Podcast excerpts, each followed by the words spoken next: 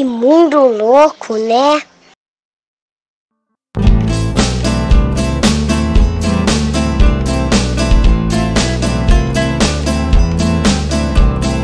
Tiempo nublado, canciones de marzo, no sé si el verano va a renacer.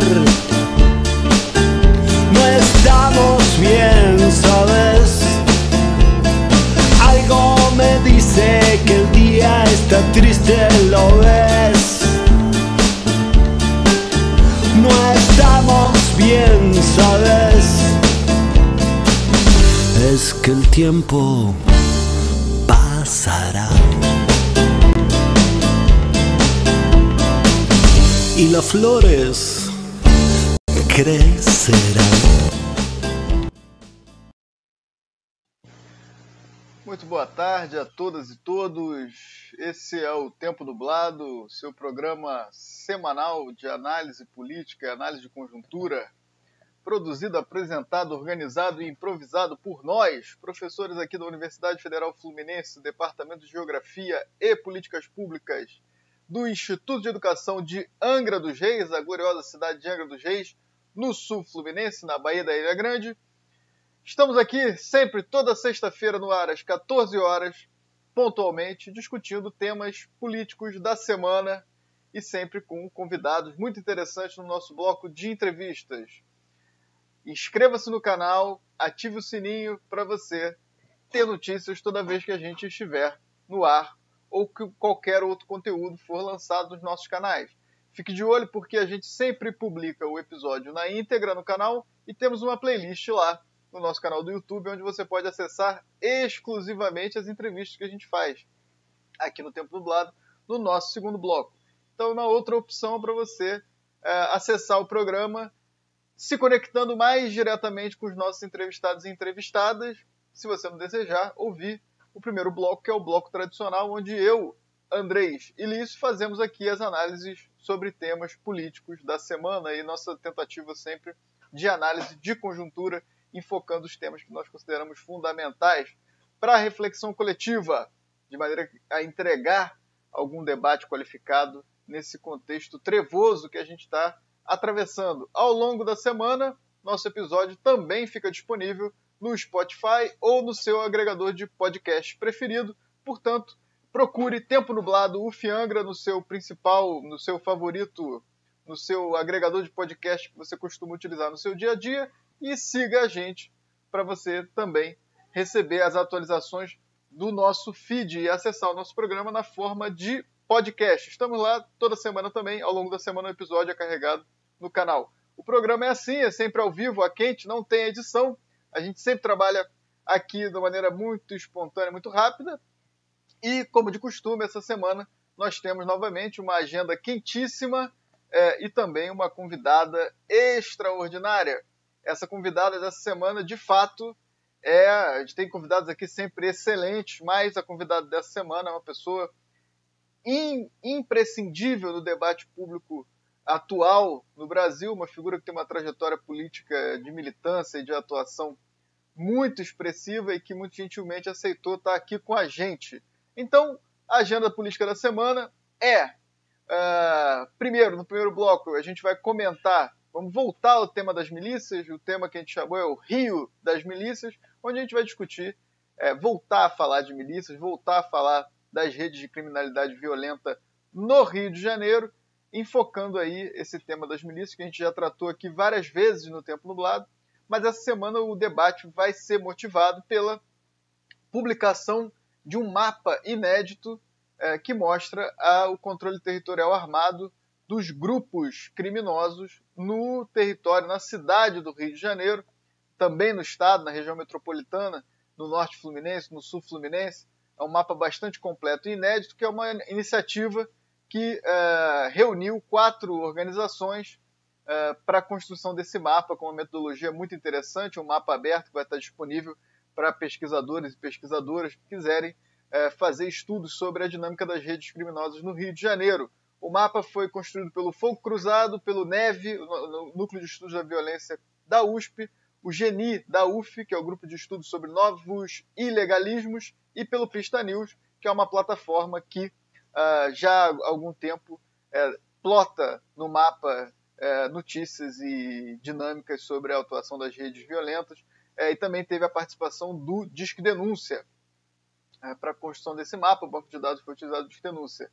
É, a gente poderia até ter convidado essa semana já a Bel Couto, por exemplo, que é parceiríssima, minha colega de muito tempo, queridíssima, mas a gente preferiu trazer a notícia e debater nesse primeiro, primeiro bloco e deixar para mais para frente trazer a Bel ou trazer a própria Cecília do Fogo Cruzado para uma conversa um pouquinho mais calma e aprofundada, porque a Bel é, deve ter tido uma semana que imagino repleta de lives e de, e de entrevistas, porque o site foi lançado essa semana e teve bastante repercussão, o mapa. Então vamos deixar a Bel descansar um pouco e com certeza em oportunidade breve a gente trará a Bel aqui para discutir esse assunto aqui com a gente no Tempo Nublado. Então, Bel, um abraço para você, caso você assista o Tempo Nublado, um abraço para quem está nos assistindo, um muito boa tarde para quem está já no, no, no, nosso chat aqui chegando, interagindo com a gente como de costume. E no bloco de entrevistas, essa é o momento que eu estou é, já bastante empolgado e esperando com muita expectativa o nosso bloco de entrevistas dessa semana, porque a gente vai ter a presença de ninguém mais, ninguém menos do que Luz Marina Campos Garcia, que é teóloga ecofeminista, pastora luterana e pesquisadora de direito do PPGD da UFRJ, o Programa de Pós-Graduação de Direito da UFRJ. E a gente vai bater um papo com a Luz Marina sobre religião e política, sobre o Estado laico, fundamentalismos religiosos no cenário brasileiro atual. A agenda é extensa, né? vai ser uma, uma honra receber a Luz Marina aqui, que já já vai estar com a gente aqui no ar. A Luz Marina tem uma trajetória longa é, e brilhante de militância pelos direitos humanos, pela liberdade religiosa, pela justiça de gênero. É uma voz fundamental no debate sobre descriminalização do aborto e é uma voz importante porque trata faz esse debate, trava essa discussão, não só no nível da gramática dos direitos, mas também com muita propriedade e conhecimento no nível teológico também. É muito impressionante. É, tem, tem várias entrevistas da Luz Marina no, disponíveis na, na, mídia, no YouTube, etc. É sempre uma figura que nos impressiona muito de ouvir falar. Uh, o que ela tem a dizer sobre esses temas, né, sobre o tema do ecofeminismo, sobre o tema uh, do, do patriarcado religioso, que ela também é, fala, trata um pouco. Então é uma honra muito grande receber daqui a pouco aqui no Tempo Nublado a Luz Marina para essa conversa. É isso, estamos no ar. É, o programa é produzido por nós três, que já vamos falar aqui. Lembrando sempre que a nossa vinheta de abertura é uma composição maravilhosa do nosso querido Andrés Del Rio, o Maradona da ciência política, a quem eu já passo a palavra, o craque, o nosso camisa 10. Hoje, no aniversário do Pelé, a quem a gente reverencia aqui também como uma figura grandiosa do futebol brasileiro, do futebol é, mundial, que está fazendo 80 anos hoje. Mas eu convoco aqui ele, o nosso Maradona residente aqui na casa, nosso camisa 10, o nosso craque Andrés Del Rio, cientista político. Meu querido amigo, por favor, sua saudação inicial para quem está nos assistindo. Boa tarde, boa noite, bom dia. Tá, tá Depende quando. ¿Está desligado aí? Não se escuta? Não. Vai. Aí? Não, não estamos ouvindo. Quebrado! Não. Quebrado, que, que fale. Está, está tá escutando? Eu não ouço o Andrés. Então, Lício, dê sua saudação aí enquanto o Andrés se organiza lá. Eu estou ouvindo o Andrés. É, eu estou ouvindo o Andrés. não sei se ele está botando alguma, alguma, algum som diferente aí, mas eu estou ouvindo. É, bem, boa tarde a todos, todas e todos. É, vamos aí para mais uma, mais uma semana, né? O 28 programa. E é isso aí. O tema é quente. É, eu estou aí com a camisa combinando com a cor dos meus cabelos e vamos então bola para frente. Hoje é 80 anos do Pelé e semana que vem 60 anos de Dieguito Maradona, né? Então vamos deixar hoje a reverência ao Pelé. Semana que vem é, relembrar Maradona, é isso aí. É isso, duas semanas de peso, né? Os, os dois maiores do futebol mundial. Vai lá, Andrecito, sua saudação inicial. Bom, antes que nada, eu não sei se se escuta, se está bem, depois eu vou consertar aqui. Estamos. Se está escutando? Bom, que bom. Bom, boa noite, bom dia, boa tarde, tanto foi neste período temporal, atemporal ou múltiplos tempos. Um prazer estar com você, André, Colício, e hoje a convidada é fenomenal, então fico muito feliz de poder compartilhar todos juntos hoje, esta sexta, final de começo do final de semana, mesmo que nosso dia vá para longo, porque depois temos, temos que dar aula, então vamos que vamos, André, fica com você. Valeu, Andrés. É isso, né? Sexta-feira, agora com o semestre remoto acontecendo, é o dia inteiro aqui preso no aquário. É isso aí. Primeiro tempo nublado e em seguida aulinha remota com os nossos queridos alunos da Universidade Federal Fluminense. Bom, o comentário da semana está a meu cargo. É, eu resolvi trazer, tinha muitos temas para a gente tratar essa semana. Como sempre, o cenário político brasileiro é sempre muito movimentado, né? A gente poderia, por exemplo, ter falado da questão da, de, dessa, dessa situação aí atual do Bolsonaro com a vacina da Sinovac, né? Que ele desautorizou o Ministério da Saúde. Uh, dessa relação novamente. A gente, a gente já tratou disso de, de maneira bastante intensa, dessa relação uh, da, da, situação dos militares no governo Bolsonaro. Teria entradas por aí para a gente trabalhar hoje, mas, é, de certa forma, eu preferi trazer essa notícia do Rio de Janeiro e essa notícia das milícias, né? Para, de certa, de alguma maneira, dar uma continuidade ao último, ao último comentário que eu fiz aqui no Tempo Nublado, três semanas atrás, um, e também para enfocar esse tema que eu acho que é fundamental agora no contexto eleitoral. E, de certa forma, no segundo bloco, a gente vai tratar bastante de determinadas agendas do governo federal aqui com a presença da Luz Marina. Então, eu resolvi trazer de novo esse tema das milícias, porque é, esses dados, essa base que foi publicada agora, esse mapa que foi publicado por esse conjunto, de esse pool de organizações, que publicou esse mapa inédito da, crimina... do, do, do, da situação territorial das organizações criminosas no Rio de Janeiro, é, acho que é um tema fundamental e que esse, esse, esse é um tema que vai, res, vai ressoar ainda, vai ter muitas ressonâncias pra, durante muito tempo, ao longo de todo o período eleitoral, e eu acho que é, pra, daqui para frente é um tema que a gente não vai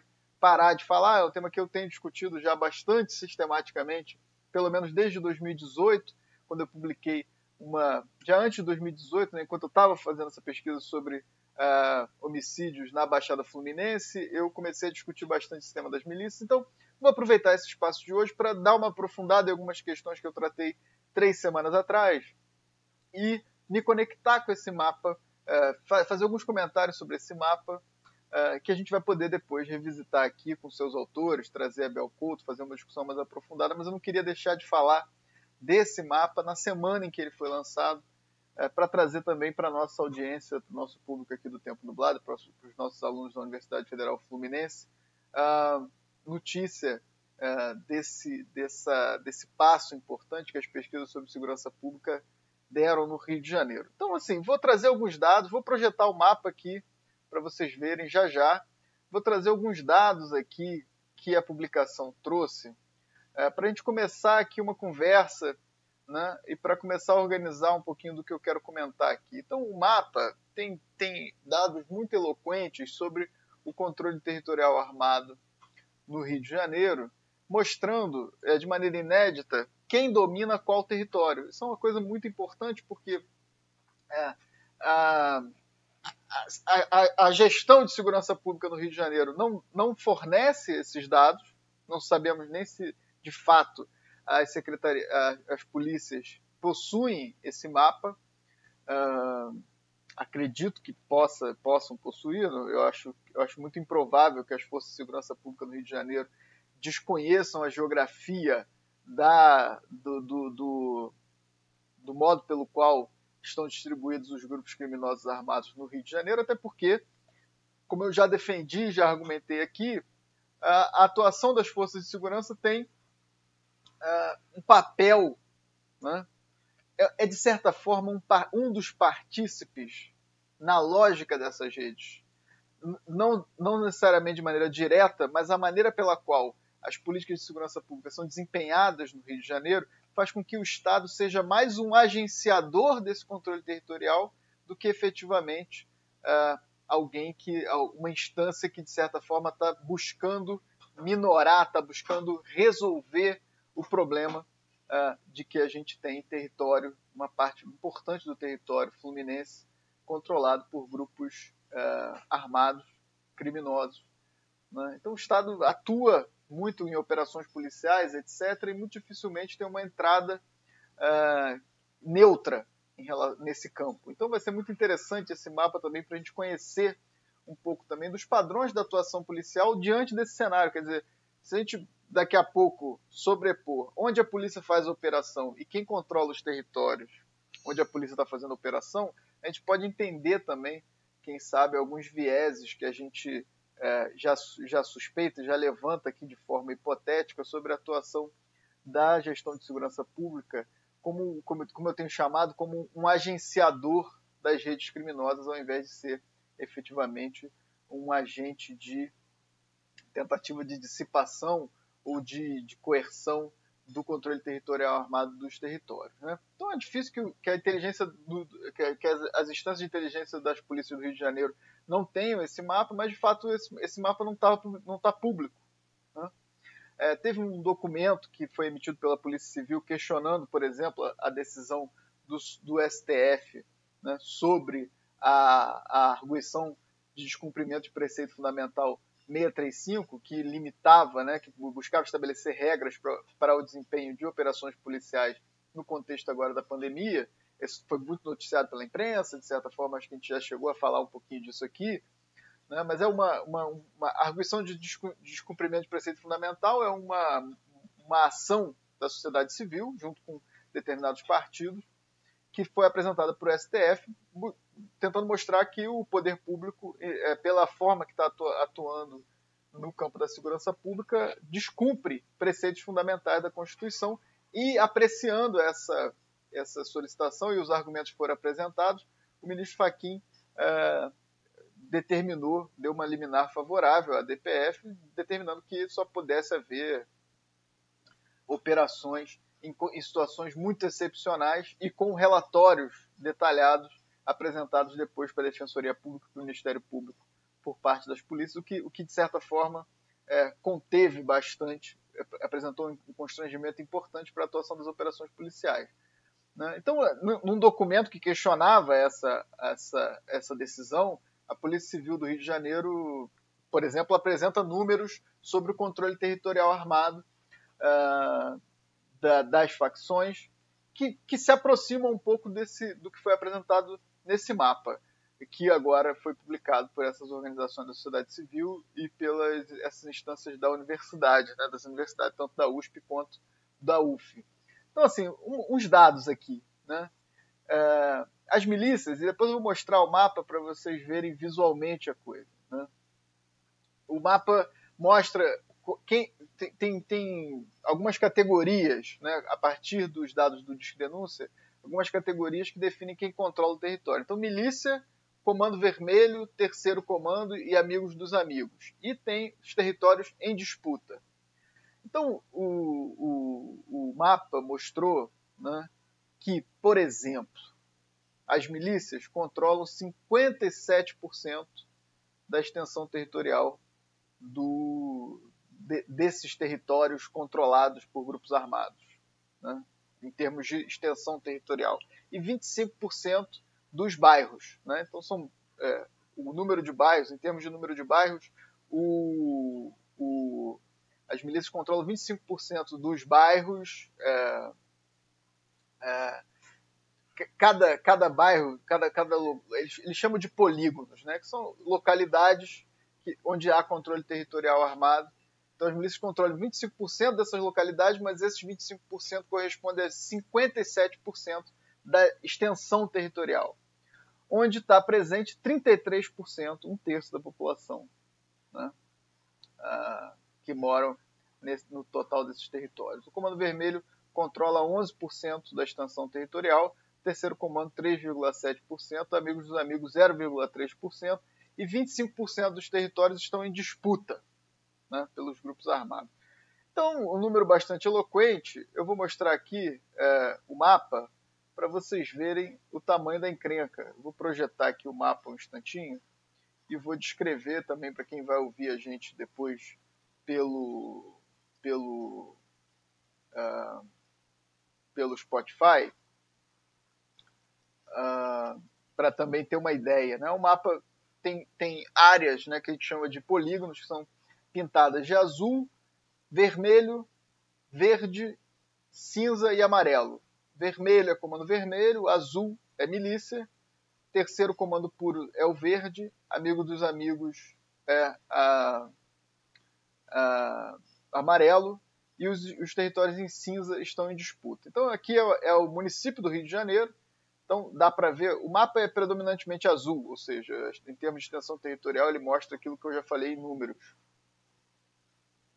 A maior parte da extensão do, dos territórios controlados está na mão das milícias, o que é um dado muito importante, porque a gente tem agora a dimensão, né? As milícias começaram em 2000 e é, é, no, final dos anos 2000 é, começou-se a se chamar esse tipo de, de fenômeno de milícia, né? E uh, na, era um fenômeno que ainda se considerava muito concentrado só na Zona Oeste, uma coisa é, relacionada a determinadas localidades do município.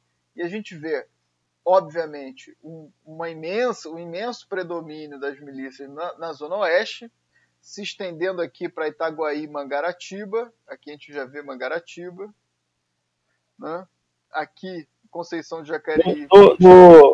André, não está aparecendo no YouTube o mapa, tá, tá, tá uma página em branco aí. Ih, peraí, gente. Foi mal, hein? Não sei o que, que houve talvez não dê certo essa exibição do mapa, é mole? Mas, mas eu acho que sempre deu certo, André. Eu não sei o que está vendo. Peraí, deixa eu, deixa eu tentar corrigir aqui, gente. Tentar gerar uma imagem e aí transmitir com imagem, que talvez não, não sei. É, deixa, pode estar. Deixa eu, deixa eu tentar fazer diferente aqui para ver se vai. Outra... Aí apareceu. Não. Eu vou tentar outra, aí... outra modalidade de transmissão aqui. Peraí. Ah, aí, aí. Vou ajeitar o mapa aqui e vou projetar aqui tela inteira para ver se aparece. Pessoal, e vocês me avisem aí, tá, gente? Se vai aparecer a tela inteira. Aí apareceu o André, o mapa de André. Espera aí. Vamos lá. Desculpa aí, pessoal, que está assistindo a gente. Tranquilo. Aqui tranquilo. falando e achando que estava Vê aí, gente, se está aparecendo o mapa. Não. Nada ainda? Entre a gente sim, mas no YouTube não. É, de fato, vou ficar... no YouTube não aparece, né? Que coisa, cara. É, vou ter que, vou ter que, peraí, deixa eu, deixa eu fazer outra coisa aqui, vou dar uma improvisada, fazer o que o Ulisses sugeriu eu vou printar e vou colocar como arquivo de, como arquivo de imagem, vou colar no PowerPoint, fazer isso tudo aqui no, ao vivo. Só para vocês terem uma ideiazinha, tá? Mas depois eu boto aqui uh, no, no, no, YouTube, uh, lá no nosso chat, eu boto o link para o pessoal acessar também, vai ficar disponível lá no, no, no, no no nosso feed. Espera aí, gente. Deixa eu só ver se vai funcionar agora. Vamos lá. Acho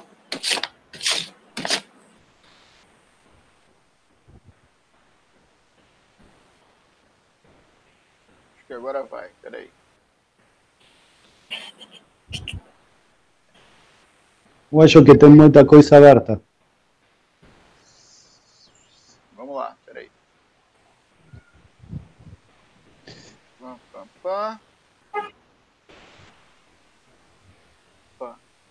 Deixa eu ver na janela do YouTube lá se está aparecendo. E aí eu projeto aqui para Lício e Andrés. Aí, aí. Foi, né? Aí apareceu. Então, gente, eu vou mostrar aqui para Lício e Andrés também. Aqui no, no nosso. No nosso coisinha aqui.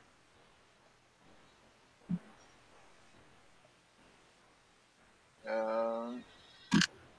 Tá passando lá no YouTube. Beleza. Sim, está passando. Esse, tá é passando. O mapa, esse é o mapa, tá? É, só para vocês terem uma ideia aí, os, os, os polígonos aqui em azul né, são os das milícias, os em cinza né, são do, do, do, dos territórios em disputa, são então, assim, tá meio entremeado aí, não sei se dando para ver direito na tela do YouTube. É, os vermelhos são do comando vermelho, é, terceiro comando puro, são os verdinhos e uh, amigos dos amigos amarelo, tá? Aí você vê que amigos dos amigos é bem residual, é pouca coisa. É, vermelho está concentrado na região da, da, zona norte e aqui do outro lado da poça, né, Niterói, Grande Niterói.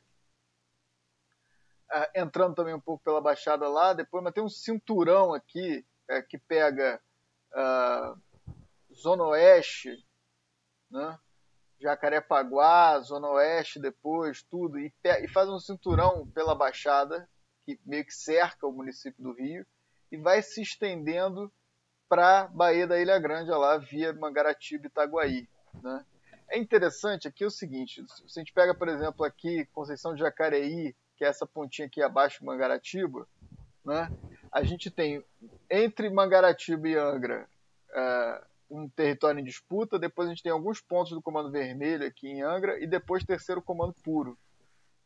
O que é importante aqui, gente, é o seguinte: se a gente soma milícia e terceiro Comando Puro, é, é, o, o, o, negócio é mais grave ainda, porque a gente sabe né, que o terceiro Comando Puro tem relações, é, é em alguns casos, faz composições com determinados grupos milicianos. Né? Então, esse é, esse é, mais ou menos o tabuleiro. O que, que eu acho que é importante ressaltar é essa extensão do controle miliciano no estado do, do Rio, né, pegando, depois se expandindo. Não deu para mostrar o mapa todo, mas lá para cima tem é, é tanto para a região serrana quanto para o norte fluminense, tem é, pontos de milícia também. É, é, é, o, é o tamanho da extensão do controle territorial das milícias. Então, esse mapa vai permitir eu vou parar aqui de transmitir e vou voltar é, para o ar. É, esse mapa vai permitir que, de certa forma, a gente é, possa debater e possa depois cruzar, por exemplo, a controle territorial armado e, por exemplo, a votação de determinados partidos ou candidatos nesses territórios. A gente vai poder cruzar uh, como eu disse, o mapa das, uh, das operações policiais e dos eventos de tiroteio uh, com esse controle territorial armado. O que eu acho muito importante e preocupante é a extensão, né, o tamanho da, do controle territorial das milícias, que, hoje é o fenômeno, se a gente soma milícia e, e, e terceiro comando puro, são o fenômeno predominante do controle territorial armado no estado do Rio de Janeiro, por isso que eu botei Rio das milícias, né? o Rio caminha para ser um estado predominantemente miliciano, e o que acontece é que me parece que, de certa forma, existe uma, digamos assim, uma milicianização dos mercados criminosos. A gente vê o Comando Vermelho muito concentrado nas suas áreas tradicionais, com alguma extensão para o sul fluminense, é, e, e o, o, o, tamanho do território do, do, controlado pelo Comando Vermelho, em termos do, das, das facções ligadas especificamente ao tráfico de drogas, o Comando Vermelho é a maior, né? É, é, é, aquela que, quando você lê o jornal, isso é muito importante também falar, que os jornais do Rio de Janeiro, é, por conta de uma certa de uma decisão do Grupo Globo, né, uma decisão editorial do Grupo Globo de jornalismo, é, eles não publicam o nome das facções, né, o nome dos grupos armados. Né? Eles falam assim, a principal, a maior facção do estado do Rio de Janeiro. Quando você ouvir eles falarem a maior facção do estado do Rio de Janeiro, eles estão tratando do Comando Vermelho. que não é mais a maior facção do Estado do Rio de Janeiro. Né? A maior facção do Estado do Rio de Janeiro são as milícias, né? no atual contexto. Mas o fenômeno das milícias é especialmente preocupante porque me parece que as milícias estão consolidando, consolidaram não só a expansão do seu controle territorial, mas tem consolidado um, uma espécie de, de, modelo de negócio né, que exerce hoje pressão, exerce um, um, controle hegemônico dos mercados criminosos no Rio de Janeiro, uh, no sentido de que se estende esse controle, controle territorial do tráfico de drogas, ele está muito mais ligado, principalmente do Comando Vermelho, até onde se sabe, ele está muito mais relacionado ao negócio mesmo do tráfico. Né? Claro que tem exploração de outros serviços, tem acesso a outros ganhos econômicos, tem é, dinâmicas de outras ações criminosas associadas à rede do tráfico. Né? Mas as milícias têm um, têm um, um, um modelo de negócio muito mais amplo, muito mais diversificado e muito mais poderoso economicamente do que esse, esse padrão é, tradicional do controle das facções do, do tráfico de drogas. Né? No, no, sentido de que as milícias exercem bastante é, entrada no poder político, primeira coisa. Né? Então, as milícias, eu gosto de dizer que as milícias são uma espécie de puxadinho do Estado. Isso é muito importante também. Por isso que as narrativas de ah, o poder paralelo, ah, é um segundo Estado. Não, as milícias são um efeito da, da, do Estado. Né? Por quê?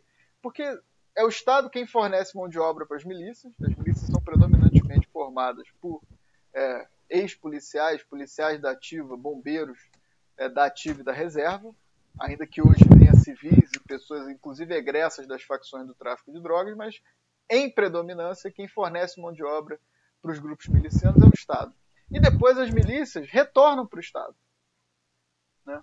Na formação de mandatos eleitorais, como já discuti aqui, que são é, formados pela lógica miliciana. Então as milícias elas produzem esse controle territorial que acessa o poder político e o poder econômico através de uma certa entrada intensa no Estado. Ah, mas o tráfico faz isso? Faz isso também.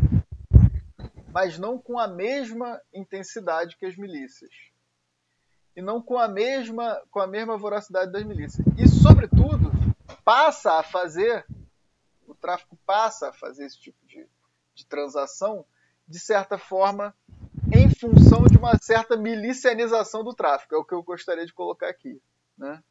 É que o modelo de negócio, você tem um controle territorial armado que te produz acesso a uma rede de ganhos econômicos ilegais enorme e que também te produz acesso a, a, a o poder político, né? é, um, é um modelo de negócio que, é, de certa forma, é, é esse, foi criado por esse padrão é, é, miliciano. É muito preocupante o cenário que a gente tem.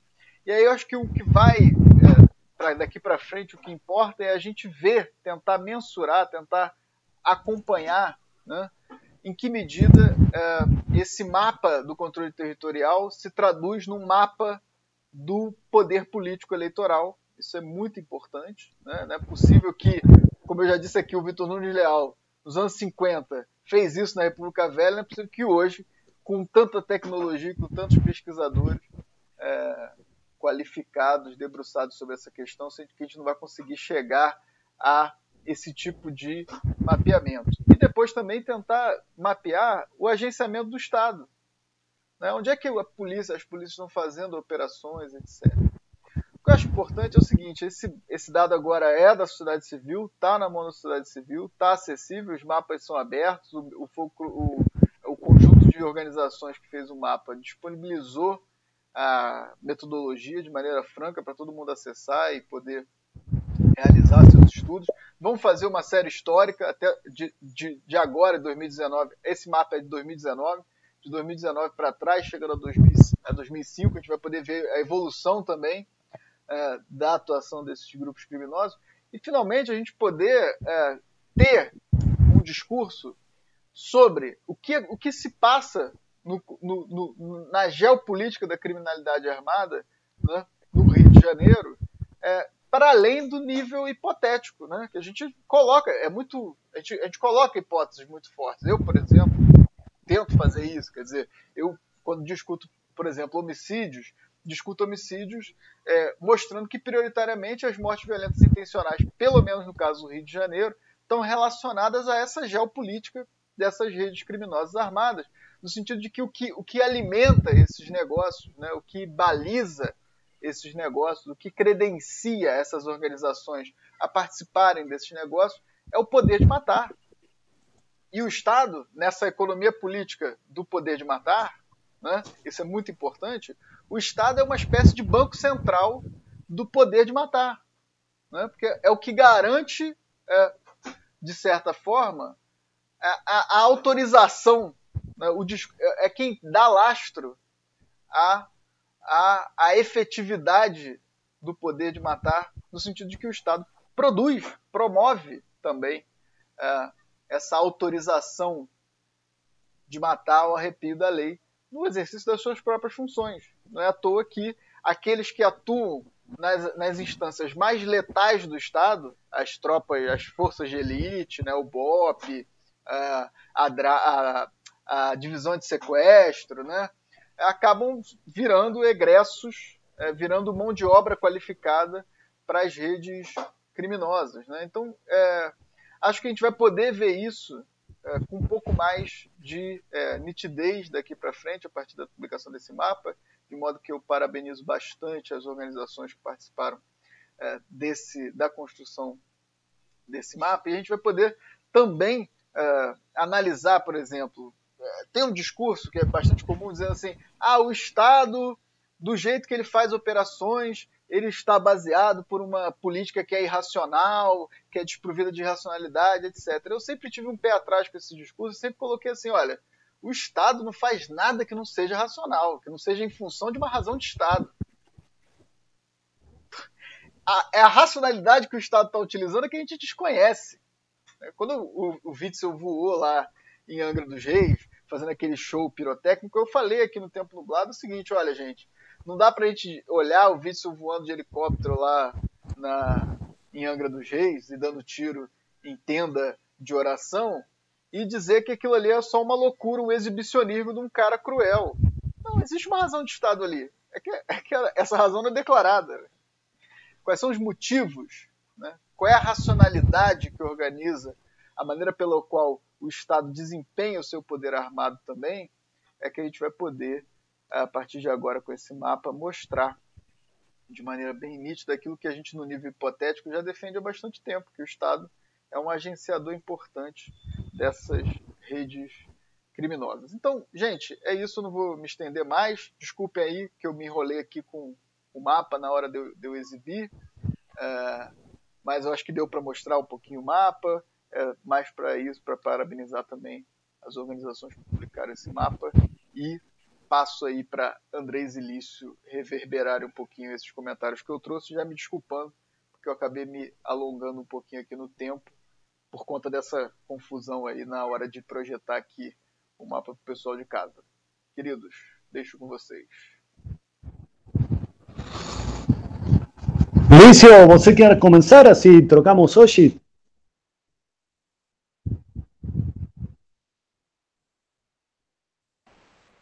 Pronto, estou no ar. E aí, André? Bem, muito bom. Eu acho que é um tema que é o um tema da semana, né? Quer dizer, né? foi uma boa escolha, né? Porque tem muito a ver com essa semana. Essa publicação, ela é, como diria as pessoas mais antigas, alvistareira, né? alvistareira, né? No sentido de que primeira vez que eu vi essa palavra, eu não sabia o que, que era, mas era é, no sentido de ser bem-vinda, né? De ser uma coisa que a gente é, recebe, né? Com, com assim, dando a importância que tem né, essa, essa iniciativa né, de mapear né, a importância do mapa para a interpretação da dinâmica da sociedade né, e da relação de sociedade-território. Eu acho que é, sempre que a gente né, trabalha nessa dimensão do mapeamento, né, essa, esses aspectos eles se tornam muito relevantes, né, e, e a mim isso me toca particularmente como geógrafo. É, então, parabenizar aí, né, o grupo, aí, o GENI, né, Daniel Irate, a Carol, a Carolina Grilo, né, que é, tiveram né, participando, né, que eu, que eu soube, não sei se mais alguém lá, quer dizer, mas dos que eu conheço, e também o, bem, todos os envolvidos aí, né, Disque Denúncia, né, Datalab, é, Datalab é o Fogo Cruzado, né, e, e bem, tô, talvez esquecendo mais de alguém aqui. Quando você pergunta, assim, se esses dados a polícia tem, é, na verdade, a Secretaria de Segurança Pública, ex-secretaria, né, que não existe mais, mas ela tinha esses dados, né, inclusive é, feitos, inclusive com a própria, com o próprio Disque Denúncia, né, eles fizeram, inclusive publicaram na revista, que eles têm a revista de segurança pública, né, um trabalho até feito pelo Luciano Gonçalves, muito interessante, e correlaciona, né, espacialmente a letalidade violenta e a, os territórios, né, o controle de territórios ilegais, né, é, e aí eu acho que, assim, tem dois motivos pelos quais esses dados não são públicos, né? Eu acho que, que aqui ele diz aqui que o mapeamento, isso pegando esse mapeamento que eles fizeram em 2015 e 2016, com, feito pela própria polícia, né, com a subsecretaria de inteligência e o Disque Denúncia, né, que identificaram 843 limites, polígonos, né, que identificados como territórios sob controle é, ilegal, né. É, esse trabalho especificamente eles não diferenciam, né, esse que eu estou citando de 2017, não diferenciam a, o que é milícia, o que é comando, né, é, mas é, imagino que eles tenham também esse, esses dados internamente, né. Mas assim, o, o, Estado declarar, né, esses limites territoriais oficialmente, né, como é, mesmo sabendo que existe, mas assim publicar um mapa, né, dizendo assim, ó, aqui são os territórios legais, acho que tem um, tem um, um que, que seria uma admissão, né, de uma de uma de um colapso, né, talvez da, da uma admissão assim, né, de, de é, da, da, da, da assim, de, de, uma ideia de, de, que o Estado não controla, né, o seu, seu território, né, é, mas ao mesmo tempo também uma, uma designação, né, desses territórios, né, um, um carimbo, né, digamos assim, ah, aqui esse, esse, esse, território é legal, né, tipo assim, então isso acho que tem implicações políticas, né, do ponto de vista do Estado, né, qual seria a consequência de fazer isso, quer dizer, na verdade, poderia colocar isso dentro de uma uma discussão política, né, sobre o que que significa, né, você delimitar, né, é, mas eu acho que, que um mérito, né, que traz esse mapa especificamente do feito agora, né, esse mapa dos grupos armados ilegais, é, é um que é uma, uma plataforma pública, né, o que permite que, é, se, digamos, o debate público possa ser feito tomando com base esses dados, né, e produzindo uma diversidade de narrativas, né, ou, ou produzindo uma, uma, disputa, né, em termos do, do que que se fala, do que está realmente acontecendo na cidade, né, é, eu inicialmente tinha visto que era só no município do Rio, mas pelo que eu estou vendo eles fizeram também do, do estado, né, então acho que isso vai ser, talvez os dados não, te, não, não sejam tão, é, tenha tanta densidade de dados, né, dos outros municípios, mas eu acho que vai ser um processo que vai ser importante, né, pensar também esse interior, ainda mais considerando que a, aquela notícia que saiu há duas semanas atrás do em que quando assassinaram é, a polícia, que matou acho que 12 ou 17, não lembro exatamente o nome de, de pessoas identificadas com a milícia, né, e que estariam se, é, expressando, né, indicando essa expansão da milícia desse principal é, miliciano perseguido, que é o ECO, né, para a região de Itaguaí, do Porto de Itaguaí, Mangaratiba e Angra dos Reis, por exemplo. Né? Então seria um corredor ali né, de expansão né, miliciana que muito nos preocupa.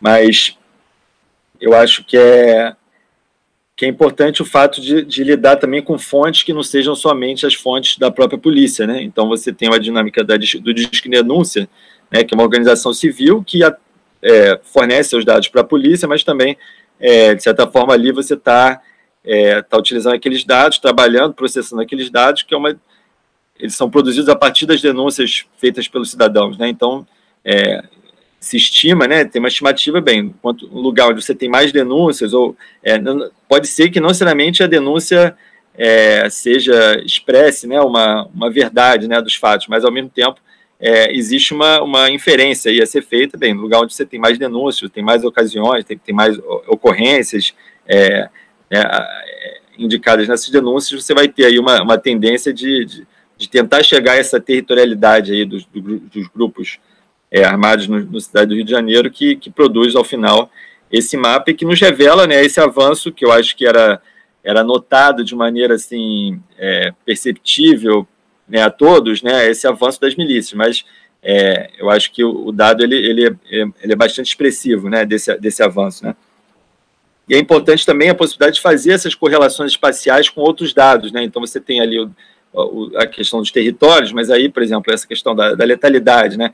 também é outro dado que é georreferenciado por, por ponto, local onde foi, o, teve a ocorrência né, do, do, do, assassinato, por exemplo. Né? E aí, se você correlaciona esses mapas, né, eu acho que vocês começam a ter, entender um pouco a dinâmica, né, e, e até que ponto, né, é, essa, essa esses territórios legais eles, eles, vão estar relacionados ou não né, à ocorrência dos homicídios. Né?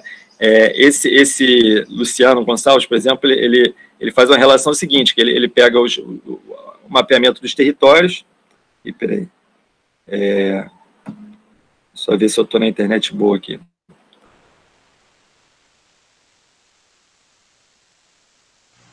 A gente está te ouvindo legal. É, tô. Mas ele pega o mapeamento dos territórios e que aconteceram dentro do, do, dos territórios, né? os que aconteceram fora e os que aconteceram numa, numa zona de, de contato. Né? E aí ele vai dizer o seguinte, que, que a, o índice de homicídio é maior, é, é, proporcionalmente maior nas zonas de contato, não é dentro dos territórios nem é fora. Né? Então é justamente ali onde se expressa, talvez, essa, essa, essa digamos, de forma mais ostensiva, né, onde você tem que fazer uma demonstração de poder, é justamente no, na área de contato, né, e aí é um pouco essa situação, essa questão dos, do, dos territórios, muitas vezes pode se dar num, num, processo de expansão justamente desses territórios, né, então está na zona de contato, então ali provavelmente ali tá, pode ser, e aí a importância também do que você falou, a gente ter o dado evolutivo, né, a gente consegue reconstituir, né, a gente está em 2019, mas se reconstituir para trás, qual foi a dinâmica de expansão, né, em que momento se expandiu, e que outros eventos estariam, estariam relacionados a esses, a esses é, essa expansão. Por exemplo, dados de homicídio, como também os dados de letalidade policial, por exemplo, que a gente pode relacionar né, em que momentos, quer dizer, se existe uma correlação positiva entre esses dados, né, a gente pode até inferir essa gestão, né, como você falou, né, o Banco Central aí da, da, da do poder de matar, né, como que ele está como que ele está operando, né? Então é importante entender as correlações espaciais e as correlações temporais também, né, ao longo do tempo. Então acho que tem muitas possibilidades, né, do trabalho com mapa, né. É, isso que eu, é, eu acho que tem uma dinâmica aí, né, que aparece e que é, que é visível no mapa, né, que é, que é a coisa da, das áreas mais periféricas, né. Então assim a expressão maior é em termos territoriais do que em termos de população, né, nessas áreas. São as áreas mais densamente ocupadas, elas não estão né, na, assim, predominantemente na, na mão da, das milícias, né? Mas eu acho que isso nos indica, por exemplo, o papel fundamental que tem as milícias na gestão da terra mesmo, da questão da segurança jurídica ou da insegurança jurídica da terra, né, justamente nas áreas de expansão urbanas, né, e, e que você tem esses novos loteamentos, né, terrenos, então que você não tem uma a, a, a, titularidade, né, você tem processos de grilagem que às vezes né, se assimilam muito, né, aquela ideia do, do Brasil rural também, né, que você tem essa situação das grilagens, que, que tem também nos terrenos urbanos, e, e então muitas vezes é a milícia ali que, que, que assegura, digamos assim, a, o domínio é, sobre, sobre a terra, né, então, é, então nesse sentido também ela, ela substitui, né, o, o bem, é, o, digamos, o que seria o papel do Estado, né, na regulação desse, desse território, né, na gestão desse território, então acho que esse é um dado que, que talvez vai aparecer muito, né, e, e muito é, essa dinâmica do é, também como poder econômico, né, que isso gera, né, porque você tem também é, fontes de renda que estão relacionadas ao domínio do território,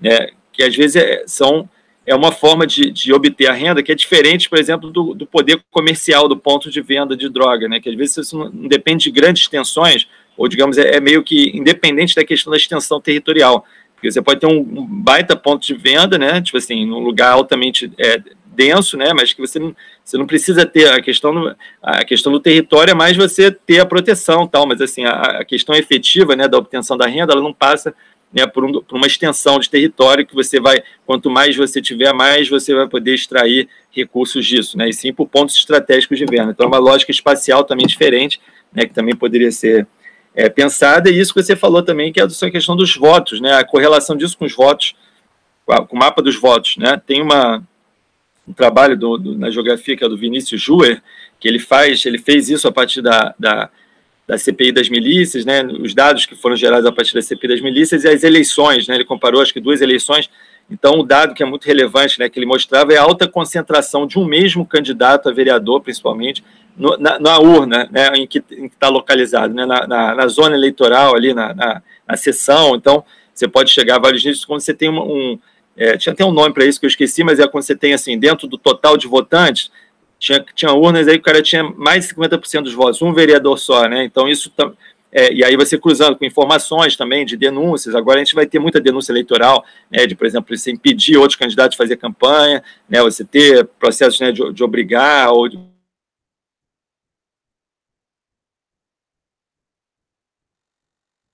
essas, essas relações que, que garantem, então, domínios ali. Então, todas aquelas pessoas que foram citadas ali no, na CPI das milícias, né, aqueles personagens clássicos ali da, da, da, milícia carioca, né, que hoje em dia não se fala mais neles, mas aqueles nomes, né, Jerominho, Brasão, tinha, tinha uns nomes aí que apareciam é, na Rio das Pedras, tal, então era, era sempre, você tinha uma concentração muito grande.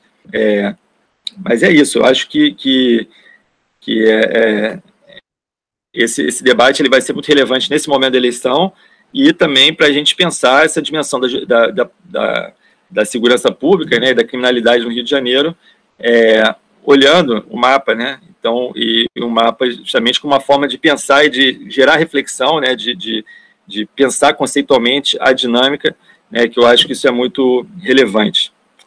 É isso aí. Valeu, Lício. Andrecito? Ótimo. ¿eh? En primer lugar, este, parabéns por los comentarios, también Alicio. Eh, é uma verdade, eu quero mais é, eh, deixar que, que você também fale mais, porque é o tema que, que você manja, que, que mais compreende. É, eu, eu mapa aqui, o primeiro que eu pergunto é, bom, se eu teria que criar Monopoly, seria entendeu? Monopoly do Brasil poderia ser milícias, entendeu? A por, por tudo.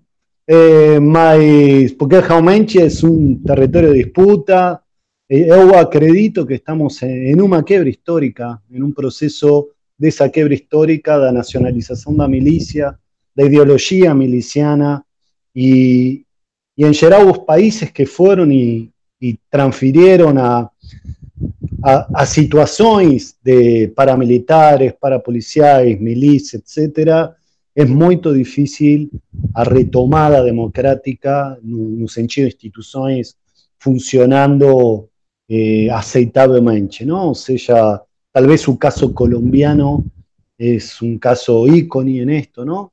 Mas también tiene otras características totalmente diferentes, mas también México, que está sufriendo hoy en día que es, es multiplicação da violência. Então, quando vejo, que sempre falamos e que sempre você fala muito sobre este tema, André, este, eu fico preocupado, fico como estamos perdendo esta oportunidade de parar, porque de parar esta situação, não? esta sangria democrática, ou de sentido democrático, pelo menos, não? Ou seja, este, porque para que isto aconteça também eh, simultáneamente está acontecendo en una transformación cultural, de una cultura política, de una cultura social, de las relaciones de esa sociedad con los sentidos de la democracia, con los sentidos de las instituciones, Então, instituciones como un todo, puede ser religiosa, puede ser de medios de comunicación, sei lá,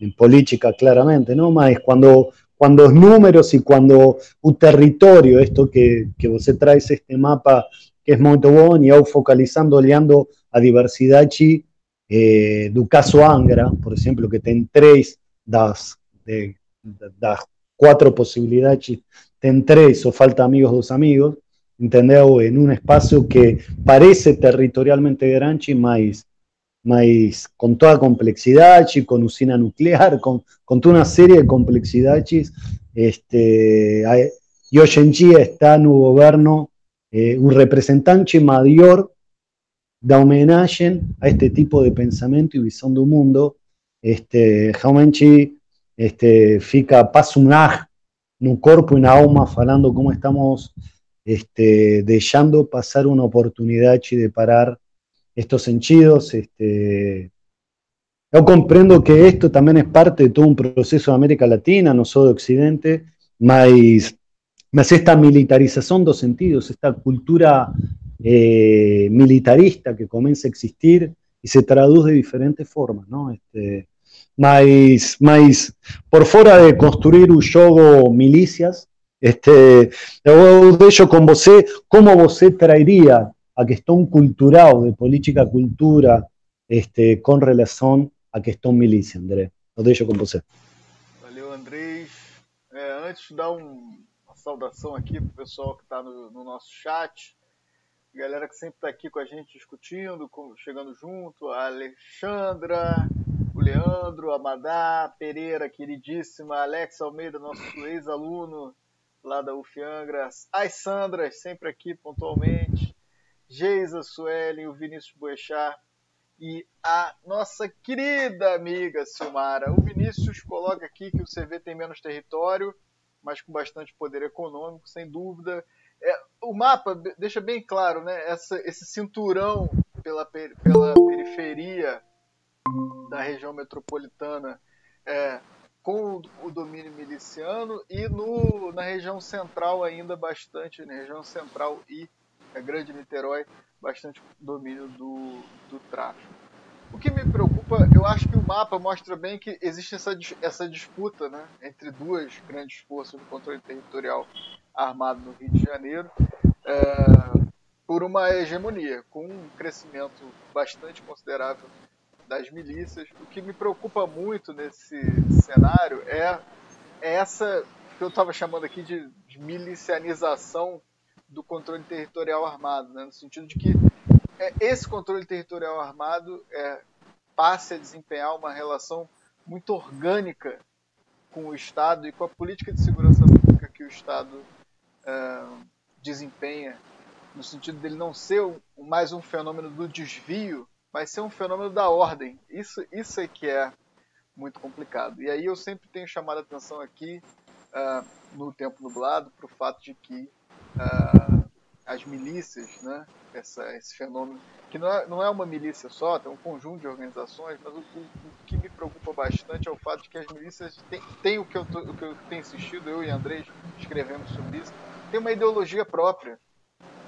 Tem, a, a, as milícias dialogam muito com essa narrativa é, hegemônica no Brasil da, da, de um certo, um certo clamor pelo extermínio das populações jovens e negras, né? pelo extermínio da juventude negra. Isso está muito na, na, gramática miliciana. As milícias, elas, de certa forma, o modelo de negócio miliciano, ele também é um produto desse padrão ideológico de controle das populações e exterminação da extermínio da, da, da, das populações negras no Brasil. Né? Então, esse, essa expansão miliciana no controle territorial, a consolidação de uma relação orgânica com o poder público. E a difusão dessa, dessa, dessa ideologia, dessa cultura miliciana, com respaldo, com mandatos eleitorais, inclusive, é, formados em torno dessa plataforma, como diz o Andrés, é uma curva, a gente está num limiar né, de entrar num, num, numa situação muito difícil para os horizontes da democracia brasileira. Bom, eu não vou mais me alongar, nós felizmente já estamos aqui com a luz marina no ar. Vou colocar aqui a charge da semana para a gente poder passar para o bloco de entrevistas e finalmente conversar com a nossa convidada de hoje, que já está aqui com a gente na linha e a quem eu tenho muita alegria de receber aqui. Vou só projetar aqui rapidinho a nossa charge da semana, como de costume, para o nosso público de casa. E vou fazer aquela clássica audiodescrição da nossa charge da semana, que é essa, esse bloquinho de transição para a entrevista da semana. A charge da semana é Uh, novamente do André Damer, né, outro chargista residente aqui do Tempo Nublado. Patrocinador. a gente sempre traz charges da Laerte, do André Damer, da, do, do, do Arueira, né, que a gente admira muito, e essa charge aqui é um pouco, já de que está em horizontes um pouco sombrios, a charge, o André Damer tem esse humor muito ácido, ele, são dois homens conversando, um fala assim, não consigo ver futuro para o país. Aí o outro responde: Posso lhe contar um segredo? É bom você não conseguir vê-lo. é difícil, é triste e ao mesmo tempo é de um, um realismo é, complicado, né? é, desesperador aqui pensar nessa chave. Mas vamos para frente, estamos novamente aqui no ar. É, vamos começar finalmente o bloco de entrevista com a Luz Marina, a quem eu agradeço muitíssimo. Eu já apresentei e fiz aqui uma breve apresentação da Luz Marina Campos Garcia aqui no início do programa. Estamos muito contentes, Luz Marina, de recebê-la hoje nessa conversa no Tempo Nublado. É uma honra, uma alegria. Estamos prontíssimos aqui, muito empolgados para poder aprender muito com você hoje. espero que o nosso público em casa também, é, também possa aprender bastante sobre questões fundamentais nesse momento tão difícil que a gente está passando no Brasil agora. Então, Luz Marina, muito bem-vinda. Eu passo para você fazer, você se apresentar e dar uma primeira saudação para o nosso público para a gente poder abrir nossa entrevista aqui. É uma alegria grande recebê-la, querida. Então, eu agradeço bastante por a, pelo convite. Vocês estão me ouvindo, né? Perfeitamente. Então, ah, que bom. Agradeço muito pelo convite, uma alegria, uma honra poder estar aqui com vocês nesse momento, partilhar esse essa, enfim, energia, esses pensamentos, a gente pensando junto, vai construindo, quem sabe, algumas alternativas possíveis, né? Então, eu acho que é sempre bacana a gente se encontrar assim para conversar e eu, para quem não me conhece, eu sou teóloga, uh, ecofeminista, sou pastora luterana e também sou pesquisadora na área de direito. Eu fiz um mestrado, eu fiz graduação, mestrado e agora estou fazendo mestrado em direito é na Faculdade Nacional de Direito aqui da UFRJ e e o meu tema para este doutorado é uma análise da complexa relação entre direito e política no Brasil, de um olhar do papel do STF no impeachment da presidenta Dilma Rousseff. Então, estamos aí nessa caminhada é, reflexiva também, teórica, enfim, né? Para poder entender os processos pelos quais a gente está passando aí, processos que a gente está no país e mundo, né? Na América Latina e no mundo. Então, é isso. Estamos aqui com toda alegria para esse encontro. Não, Muito é obrigada ao Templo, ao Templo Nublado. Adorei o, adorei o título do programa, viu? Tempo Nublado. É Obrigada ao Lício e ao Andrés e ao André também, então. Nossa, agradeço muitíssimo, a honra é toda nossa, a alegria é nossa. Luz Marina, hoje, né, hoje mesmo saiu a notícia eu queria começar a entrevista. A gente sempre abre sempre um, um bloco do primeiro panorama assim dessas questões, mas eu, hoje a gente teve especificamente uma notícia do Brasil assinando uma declaração contra o aborto, né, junto com os Estados Unidos e outros países. O ministro da, das Relações Exteriores falando que era é uma boa notícia o Brasil ser um país párea. Né? Então o Brasil caminha para um, um certo muitos passos atrás em agendas fundamentais dos, do, do, dos direitos humanos, num, num, num campo de um conservadorismo repleto de retrocessos.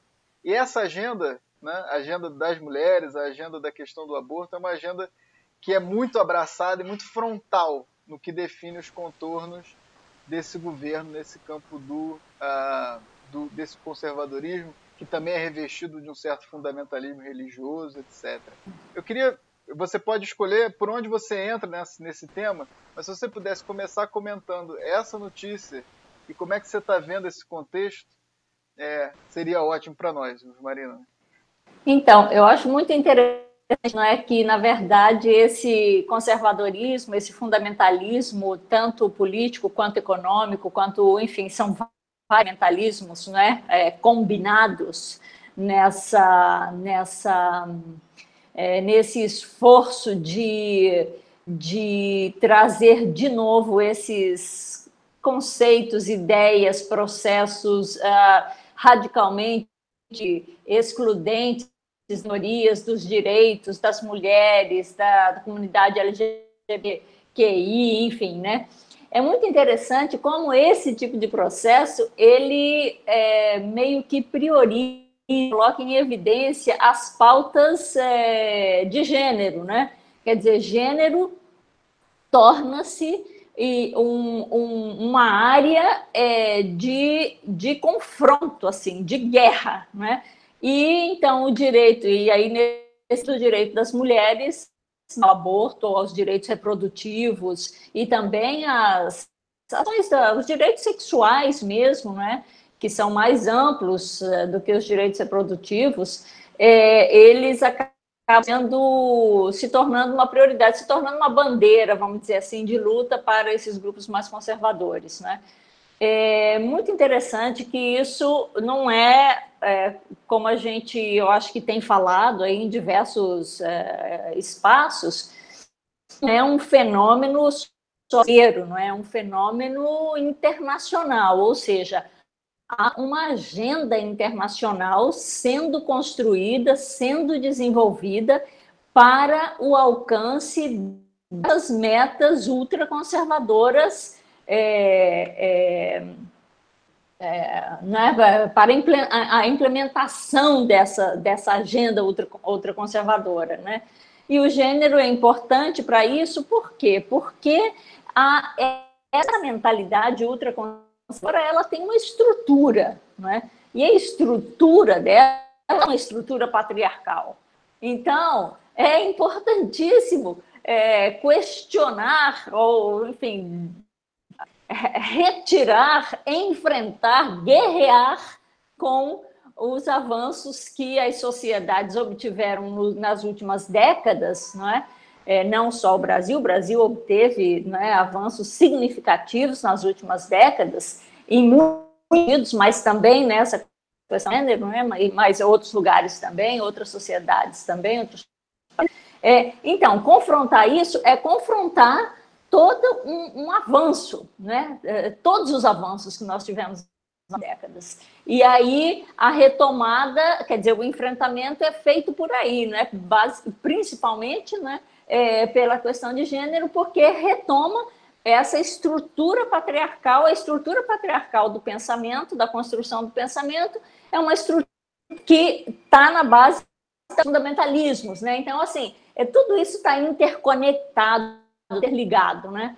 Então eu começo uh, jogando para nossa para o nosso debate, para o nosso também essa reflexão, né, de que o gênero torna-se evidente porque de fato ele é uma é um, um artigo importante na construção é, fundamentalista patriarcal, não é, de sociedade, de da, da compreensão relações humanas da, da, da, e da relação dos humanos e das humanas com a natureza também, ou seja, é um pacote todo integrado, né?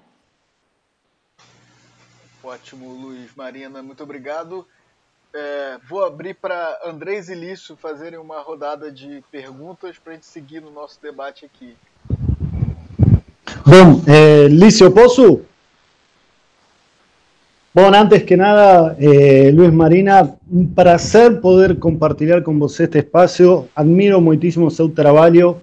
Vos realmente es una guía en todo sentido.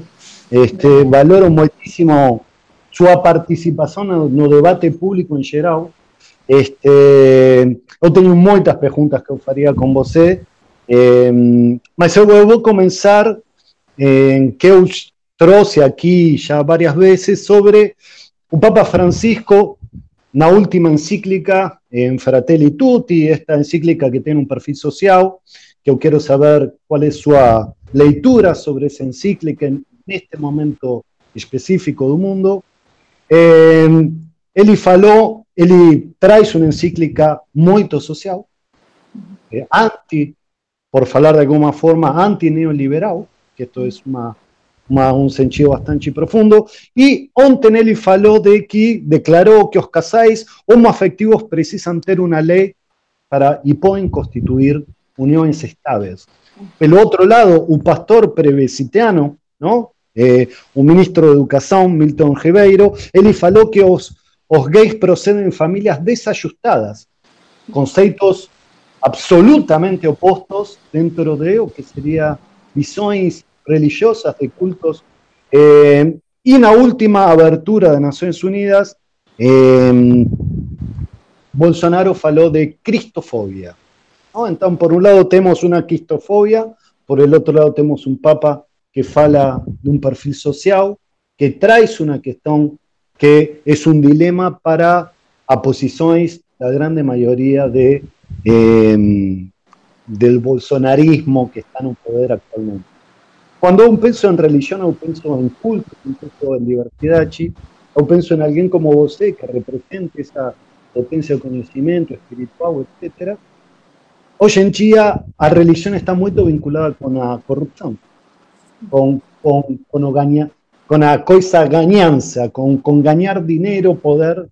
Então, tendo, tendo este, este, por un lado, un papa social, por otro lado, una abertura, por otro lado, estamos en un Brasil cada vez con mayores retrocesos, con sentidos de un vínculo religioso en el poder y que tiene un, un, un, un estereotipo de religioso en el poder, ¿no? O sea, que tiene un perfil.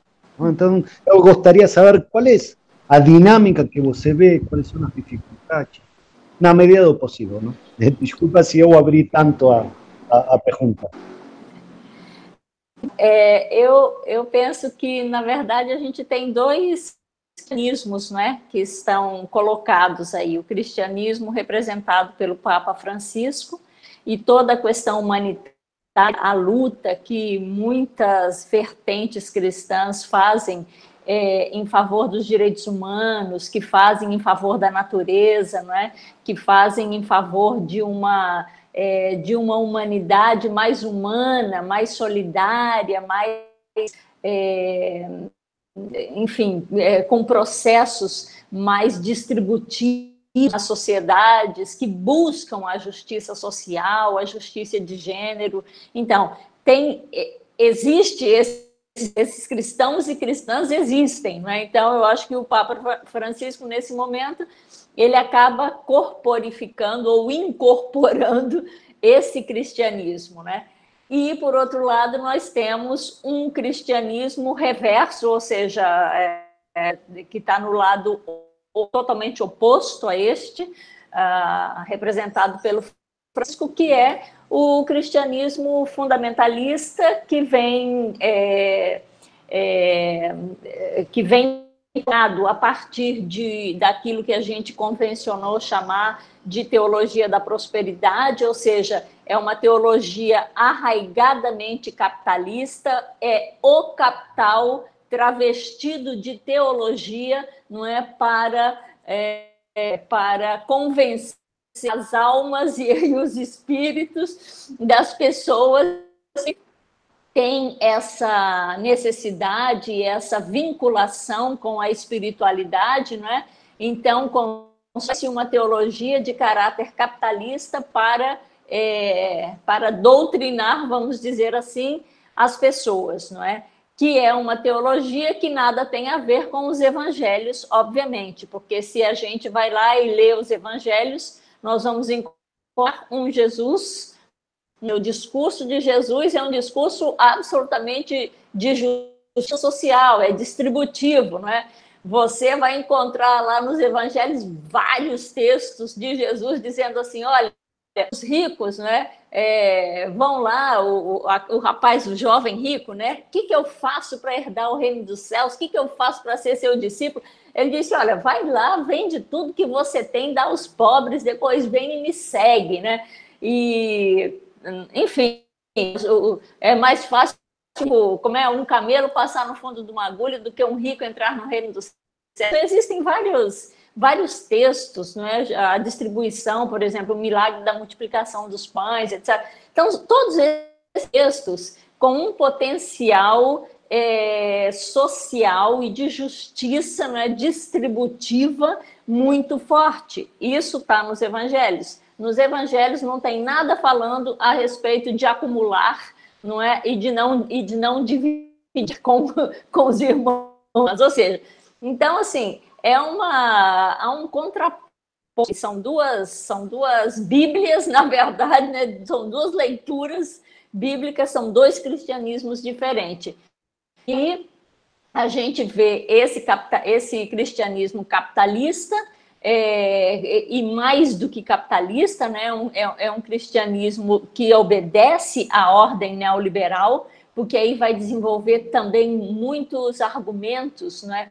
São argumentos do neoliberalismo, então, para poder encontrar com esse capitalismo ultra agressivo, que é o do neoliberalismo, né, de aprofundamento das diferenças e de justificação das diferenças e das desigualdades. Então, nós temos esse bando de pastor, pastores por aí, é, que é até difícil falar assim, né, chamar de pastor essas pessoas, porque são pessoas, de modo geral, que não têm formação teológica, não tem, é, não tem a, a, preparação não é, é teórica, é, prática suficiente para exercer o pastorado, mas que se autodenominam muitas vezes pastores, né? E aí é, é, constroem essas igrejas completamente é, dissociadas dos valores evangélicos mais profundos, né? E a partir de, inclusive, tem muitas pessoas que acreditam e têm é, é, lidado com essa questão, né, de como é que se constrói a riqueza, né, por meio dessas igrejas, essas igrejas neopentecostais, como é que elas conseguem construir tamanha riqueza, como é que como é que esses pastores conseguem ganhar tanto dinheiro, né? E tem algumas correntes aí dizendo que há uma forte associação com crime, não é? Com o tráfico de drogas e etc e tal. Então, assim, a gente é, tem toda uma, uma malha é, muito complicada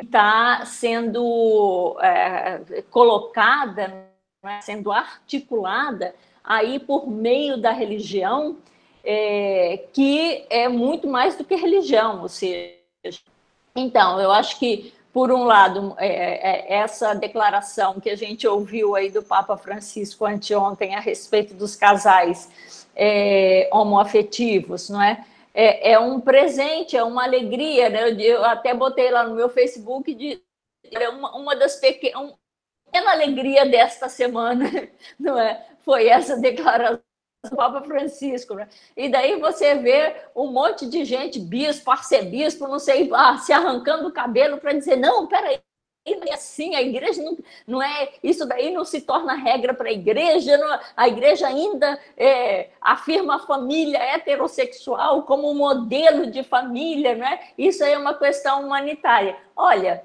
bom, não é? temos um cristianismo humanitário, temos também um cristianismo bastante mais avançado que vai defender que, de, fato, pessoas é, homoafetivas, elas são tão filhas de Deus como qualquer outra, elas são tão bem-vindas ao escopo da espiritualidade das igrejas como qualquer outra, e elas têm o direito de ter o Estado protegendo a sua, uh, a sua cidadania, né?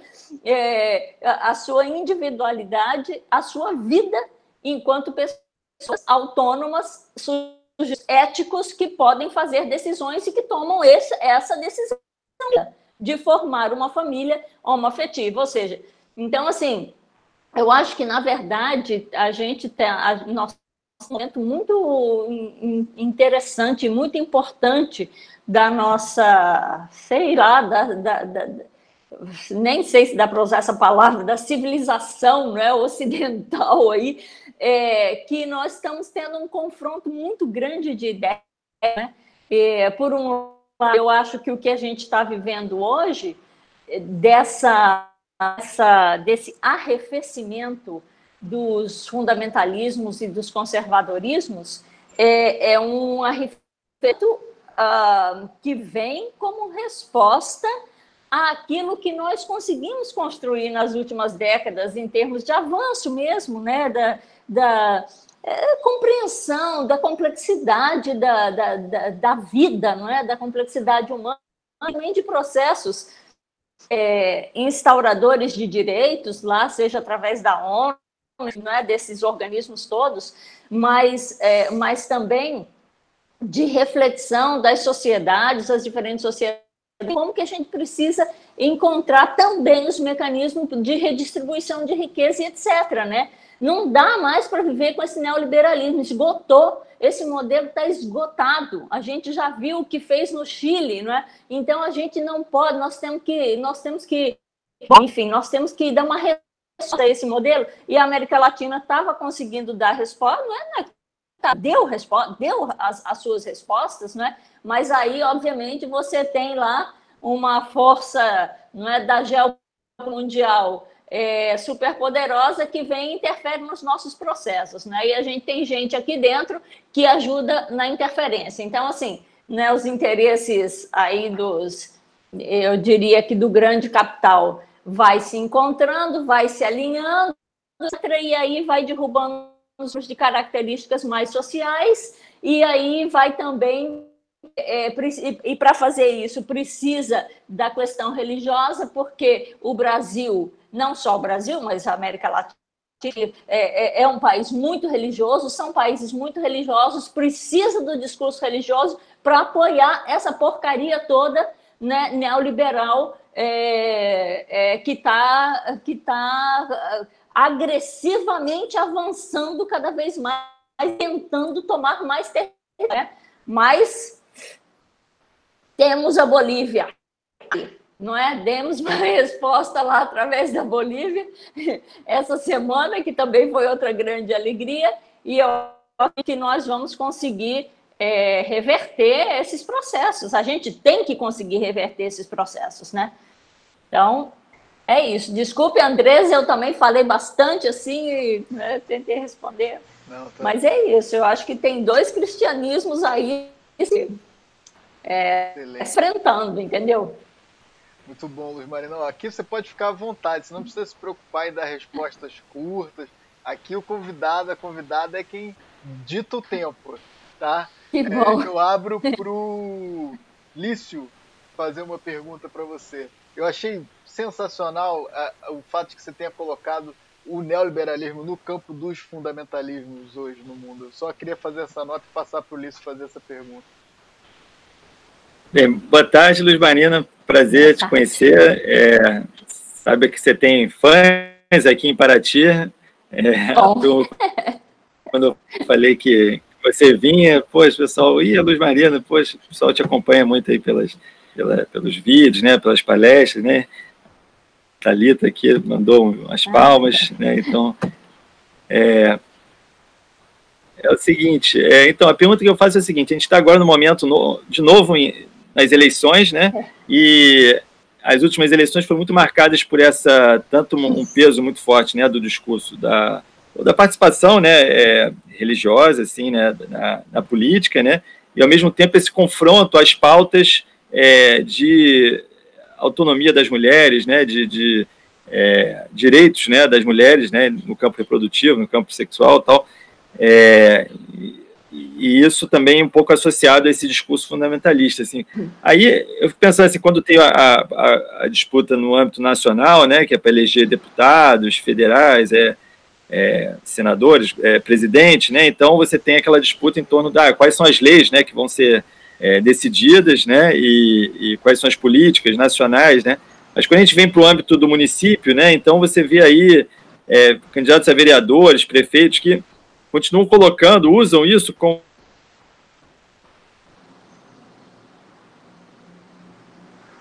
conservador, que é justamente é, questionar, né, ou, ou, confrontar, né, os direitos das mulheres. Eu queria saber como é que você vê essa situação, né, no âmbito na última eleição, nessa eleição agora, e como que a gente pode sair um pouco dessa, dessa digamos, de uma certa defensiva, né, que eu acho que, que às vezes se coloca na sociedade, porque esse, esse discurso conservador e fundamentalista acaba ganhando muito espaço, né, mas é o que a gente vê também é, por outro lado, os, os avanços né, dos movimentos feministas, né, das, da, uma juventude né, que está muito mais atenta a esses direitos, né, e, então como é que você observa isso no campo né, da, da política e da, da religião, aí, que eu acho que é um, um campo aí que você tem muitas contribuições para dar. Então, eu acho que tem muitas candidaturas é, mulheres, de mulheres feministas, né? E tem também, é, claro, os homens, é, bom, de alguma maneira feministas, óbvio, tem homens feministas também é, nesse, nessa arena política, né? mas, de modo geral, o pessoal não gosta muito de se assumir dessa maneira. Então, acho que é, o que, o que eu, eu vejo com bastante esperança, assim, porque, primeiro, que tem muita mulher, segundo, que tem muita mulher feminista, e eles estão falando disso, né? Então, é, o, o, o que algum, sei lá, algumas anos atrás era quase que um pecado dizer, né, olha, sou feminista, ou então defendo a pauta do feminismo, ou defendo os direitos reprodutivos das mulheres e tal. Eu acho que com essa moçada nova que está aparecendo por aí, esse discurso ele vai ficando mais é, muito palpável, né? E muito mais, é, quer dizer, ele está colocado, posto, né? Não é, não é, um, não é uma coisa para ser escondida, né? Porque assim, o, que eu posso observar de muitos, muitas candidatas que eu conheço, é, mesmo pessoal de esquerda, assim, é que tem que tomar cuidado para falar desse negócio, né? É, tem que não pode falar de, de aborto, não pode falar dos direitos reprodutivos, não pode o negócio LGBT, mesmo pessoas, elas, elas sejam é, abertas defensoras, inclusive, dessas causas, mas quando vai para a arena política é, é, eleitoral, vamos dizer assim, não pode dizer. Então, é, o, que eu, o, que eu, o que eu vejo de diferente nessas eleições é que tem uma moçada muito mais jovem, tem mais mulher, tem, né, e tem, e tem mulher, tem mulher preta, tem mulher branca, tem mulher, né, de, enfim, diferentes é, etnias é, e está se falando isso. Então, eu vejo um avanço, né, como uma possibilidade. Agora, claro que essa temática, por exemplo, dos direitos reprodutivos, é uma temática ainda com a qual a sociedade fica esbarrando por conta exatamente desse discurso religioso patriarcal, sabe? É, é, que está colocado aí. É, é, não, parece que assim, é, é, essa é a bandeira, parece, essa é a grande. Você vai, você vai fazer uma sabatina com, com o próximo. O, o, o, o, como se chama? O próximo ministro lá do Supremo Tribunal Federal? E, essa é uma pergunta, uai, se o cara vai ter uma discriminação do aborto ou não. Né? Quer dizer, então, esse tipo de coisa assim. É, mas é aquilo que eu falei antes, né?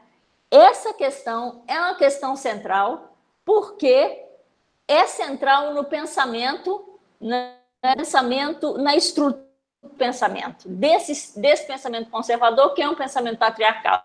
Essa questão do direito das mulheres, do direito das, das minorias, é uma questão central por causa disso. Né? É, mas, assim, eu, em, políticos, para essas eleições agora, é, na verdade, eu tenho que dizer para vocês assim que eu, eu não estou acompanhando muito de perto o que, que o pessoal está falando, o que, que os candidatos e as candidatas estão falando, estão debatendo, porque eu estou tentando escrever a minha tese.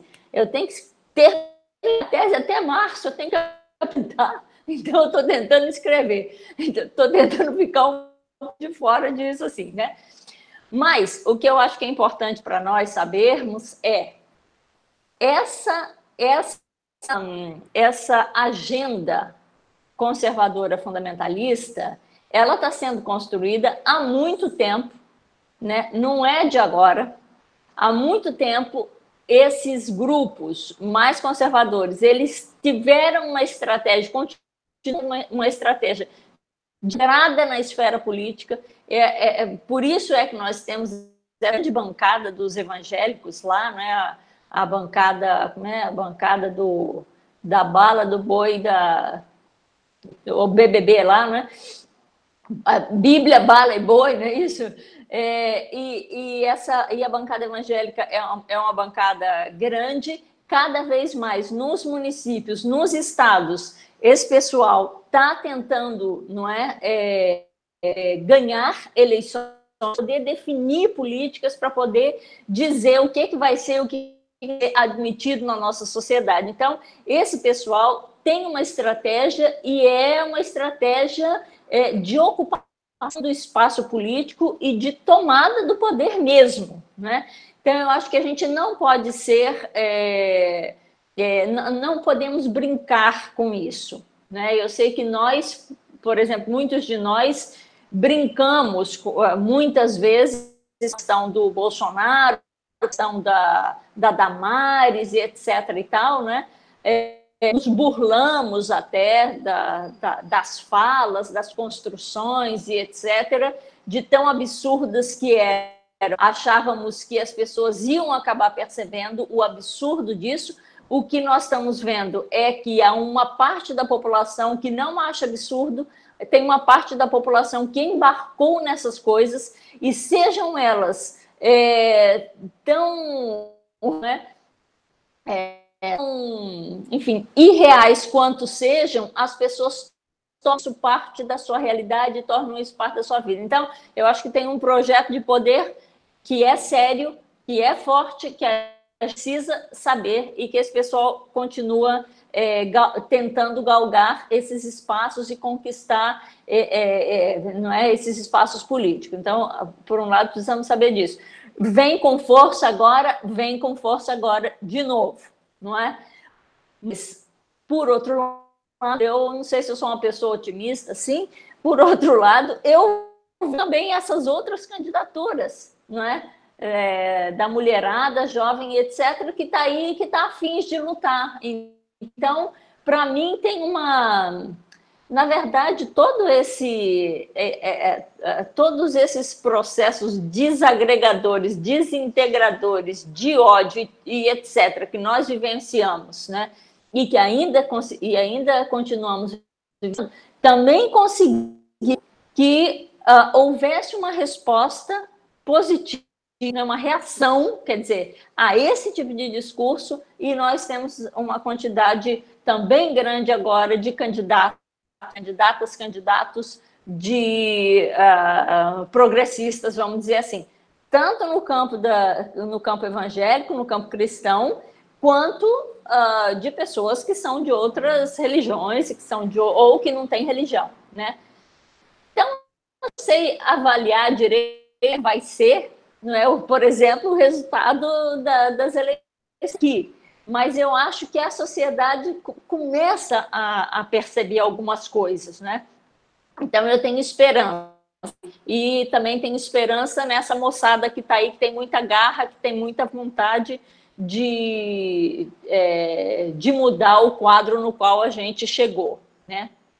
Agora, eu queria retomar uma coisa que, que o Andrés antes e que eu acabei, enfim, deixando passar, que é a questão do. do é, como é que é a palavra que o, que o Bolsonaro usou lá na ONU? Cristofobia, não é? A cristofobia. Então, essa noção, é, é, essa palavra, ela foi uma palavra intencional e ela sabia aonde ela ia chegar.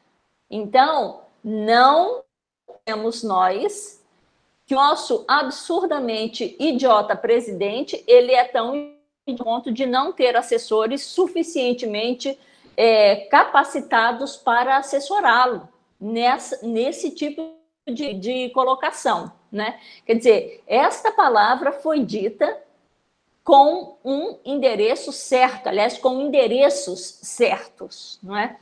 E, e, os endereços são exatamente esses cristãos e cristãs conservadores no e nos Estados Unidos que lá poder não é de financiar os processos é, é, os processos de direita e ultraconservadores para esse mundo. Então é o seguinte, eu penso que ao usar esta palavra, é, ele aciona uma, uma, uma compreensão antiga já de perseguição aos cristãos, não é? Quando os cristãos e as cristãs se sentem perdidos, então vão dizer que precisam se defender. Para se defender, obviamente, do seu inimigo, né? Se são perseguidos, é porque tem um inimigo, ou seja, aí está a construção do inimigo, tá? É, para se defender do inimigo, então precisam atacar. Para atacar, não é? Vão buscar todas as forças necessárias para fazer um processo, e aí é que eu acho importante para nós, um processo de recristianização. Então, acho muito importante a gente saber que há um projeto de recristianização deste mundo, não é? E esse, e esse tipo de palavra é uma palavra-chave, é um conceito que aciona não é? Os medos que acionam as reações, que aciona as respostas, que aciona os dinheiros para que se invista nessa, numa agenda, nessa agenda desses, enfim, dessas pessoas, né? É, desses governos. Então, eu penso que é importante a gente estar atento para isso também nesse momento eleitoral, não é? Porque essa, vai, por aí, Estava é, até lendo ontem um, um, uma. Não sei se vocês sabem, mas tem um grupo que se organizou, que é liderado pela Magali, é, e, e, se chama é, Coletivo Bereia. Eles e elas trabalham no sentido de desconstruir as fake news que são feitas especificamente, dirigidas especificamente para pessoas cristãs, evangélicos, evangélicas, mas também católicas, ou seja, para pessoas cristãs. E uma das fake exemplo, dessa semana foi a respeito daquela questão do Chile, né, da, da igreja lá dos carabineiros, que foi queimada e que o pessoal estava eh, dizendo que foi queimada, que a igreja foi queimada pelos, uh, pelo pessoal de esquerda. Né? Ou seja, a intenção é sempre essa, é de colocar a culpa daquele evento na esquerda para a sociedade possa dizer, olha aí, esquerda ela é criminosa mesmo, comunista, não sei o que a gente confiar, Deus me livre, então qualquer coisa menos a esquerda, né? Então, é, com esse qualquer coisa menos a esquerda, este um Bolsonaro elegem-se é, esses, esse monte de, de pastores que tem por aí de, e outras pessoas que não são pastores, é, nem pastores, mas que tem esse discurso completamente desconectado daquilo que é a questão de uma sociedade mais justa, mais igualitária, de uma sociedade é, um, é, que preserve é, um outro valor que é fundamental também da reforma protestante, por exemplo, que é o Estado laico.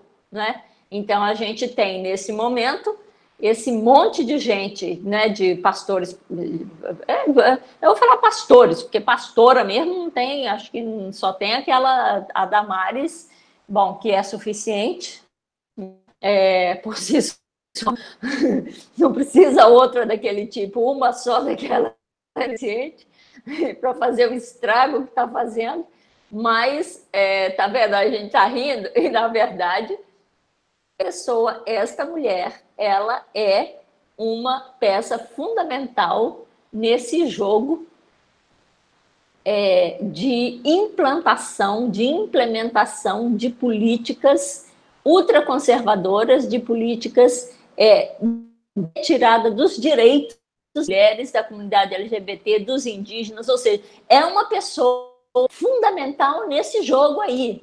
E a gente fica rindo porque ela é meio caricata, porque, enfim, fala umas coisas absurdamente né, é, inacreditáveis, mas, é, mas é fundamental. Então, é isso, gente. Eu acho que a gente tem que ter muito, também muita clareza para saber que o jogo é pesado, né?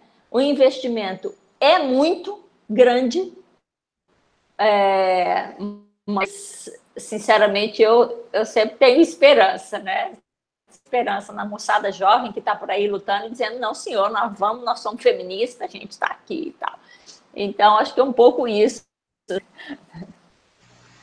Ótimo, Luz Marina. Aqui no Tempo Nublado a gente também é alérgico a pessimismo. O nome do programa é Tempo Nublado, mas a gente está vendo se abre. Né?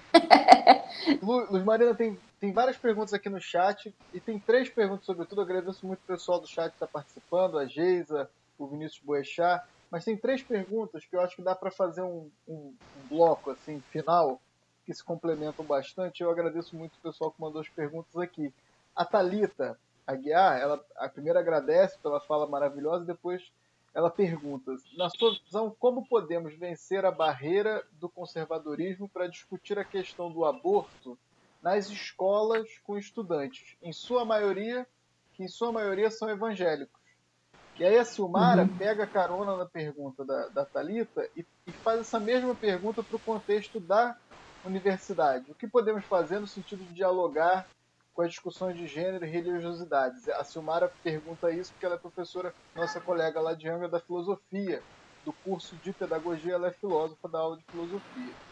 E o Alex, que é nosso ex-aluno lá de Angra dos Reis, um queridíssimo lá de Angra, pergunta o seguinte: ele fala, Bolsonaro vem mantendo um constante estado de campanha política para manter o foco na dicotomia Bolsonaro-Lula é, e PT uma das frentes são as pautas conservadoras. Como sair desse cenário para avançar? Então, já que a gente está falando de esperança, eu acho que essas três perguntas vão é, levar a gente para essa reflexão né, dos caminhos. É, é, claro que são perguntas muito grandes, o pessoal está querendo te botar para trabalhar aqui, né? Mas você fica à vontade para responder dentro da, do, do, seu tempo da, do, do, argumento que você pode, pode construir bem à vontade aí.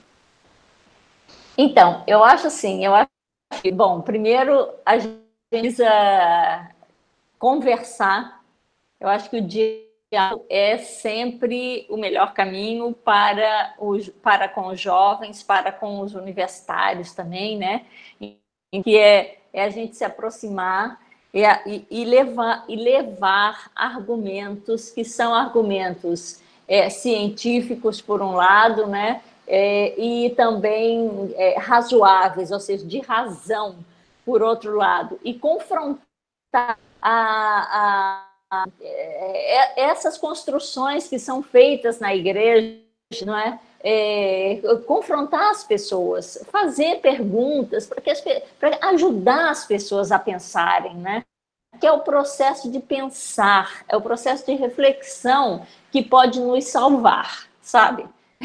é exatamente a gente criar o espaço do debate, a gente aprofundar, a gente enriquecer o espaço do debate, é que vai nos ajudar a vencer essas, essas visões é, é, é, é, engessadas, vamos dizer assim, que muitas vezes essa moçada traz consigo. Né? É, nós é, tem muitas mulheres teólogas e também homens teólogos que estão debatendo a questão da Bíblia, que estão debatendo a questão do, do, do, patriarcado, do pensamento de como que a Bíblia, alguns textos são construídos. É, essa, é, é, na verdade, eu acho que a importante que tanto nós teólogos, teólogas, né, pastores, pastoras, é, progressistas, é, gente que estuda o texto bíblico, essa hermenêutica, que faz a, a, a, a, a coisa pastoral, né, é, que conversa com as pessoas e tal, tanto nós do nosso lado, quanto o pessoal que está aí nas universidades, que está nas escolas, que está. A coisa importante é a gente sempre dizer, essa noção uma única verdade, de que há uma única maneira de ver coisas, né? Ou seja, é, eu acho que o cristianismo, esse cristianismo conservador, ele fica do... mas não é só o cristianismo conservador, não. Eu, eu acho que é, é assim, é o fundamentalismo, a estrutura fundamentalista, ela é uma estrutura hegemônica, não é? Então, quando você desafia a hegemonia, você complexifica o pensamento, complexifica o debate, os caras ficam desesperados, porque não pode complexificar, entende? Porque o negócio é um só, só tem uma oportunidade, uma chance possibilidade. Aí quando você diz, não, não é assim não, rapaz. Não, não existe só essa maneira de entender a Bíblia. Né? Existem métodos interpretativos para poder ler a Bíblia. Esse aí seu que você está trazendo da sua essa é uma, mas olha, tem aqui o, o Papa Francisco falando outra coisa. Quer falar de autoridade? Uma voz de autoridade aqui, ó. Tem o Papa Francisco falando outra coisa ali. Tem, sei lá, tem a pastora Luz Marina falando outra coisa, tem a, a Nancy Cardoso falando outra coisa, tem a Ivone Guebara falando. Então, assim, tem outras pessoas falando tal, tem o Leonardo Boff, tem o. Né, enfim, é, a gente precisa acionar essas, esses conhecimentos estão colocados, esse, né, essas pessoas que estão aí estão trabalhando, a gente acionar o discurso dessas pessoas e, e compartilhar para que os alunos e as alunas, né, essa jovem entenda que não, pera, uai, peraí, não é bem assim não, né? Ou seja, consiga ter uma outra narrativa para poder comparar, pelo menos, né? Agora, eu acho que é muito importante a gente, e talvez a gente não tenha paciência para isso, né?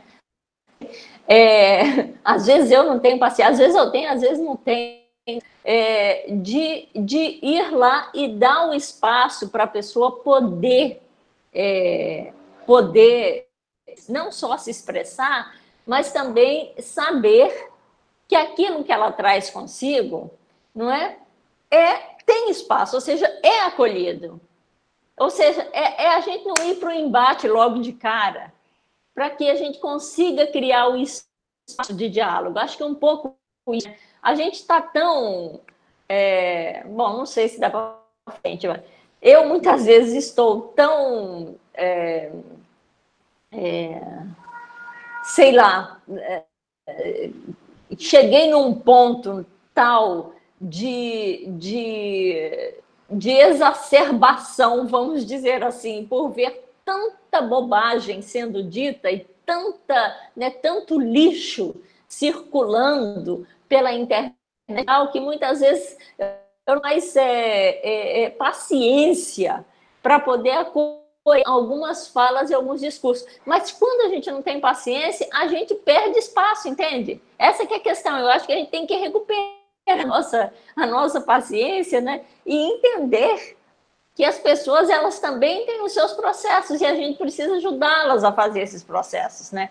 Então, assim, eu acho que na universidade é isso aí, na, e na escola também. É a gente levar para os alunos outras maneiras de, de entender, não é? é? Por um lado, e, que eles possam confrontar e, e, e, e, e fazer o exercício do, do, da não é? é? Por um lado, isso, e por outro lado, tem que trazer a produção científica mesmo, não é? Ou seja, reprodução é assim que acontece, vida é isso aqui, não é? Então, para as pessoas poderem entender que há, é, que há um, um lugar é, importante da ir, ou seja, não é tudo só uh, imaginação. A gente não pode trabalhar uh, os nossos referenciais não referenciais só imaginativos, não é?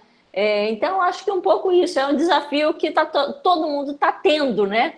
Mas a gente precisa continuar nessa com paciência e continuar nessa luta, né?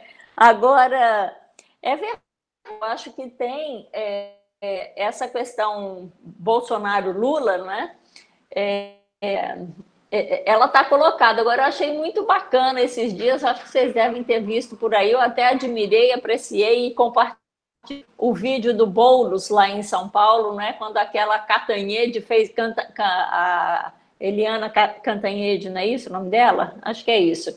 É, do Estadão fez lá uma entrevista com ele e fez uma pergunta, ah, mas então, é, é a sua com, a, com o Lula uma coisa, com o apoio do Lula é uma coisa, sem o apoio é outra coisa do PT é outra coisa. É, você gostaria de ter o apoio do Lula ou não? Porque fica achando. E aí o Boulos disse, cara, não cair nessa casca de banana. Vocês têm uma fixação com o Lula, né? Vocês estão tem uma parte da imprensa, da mídia que tem uma fixação com o PT e com o Lula é, que não que não que não faz sentido nenhum.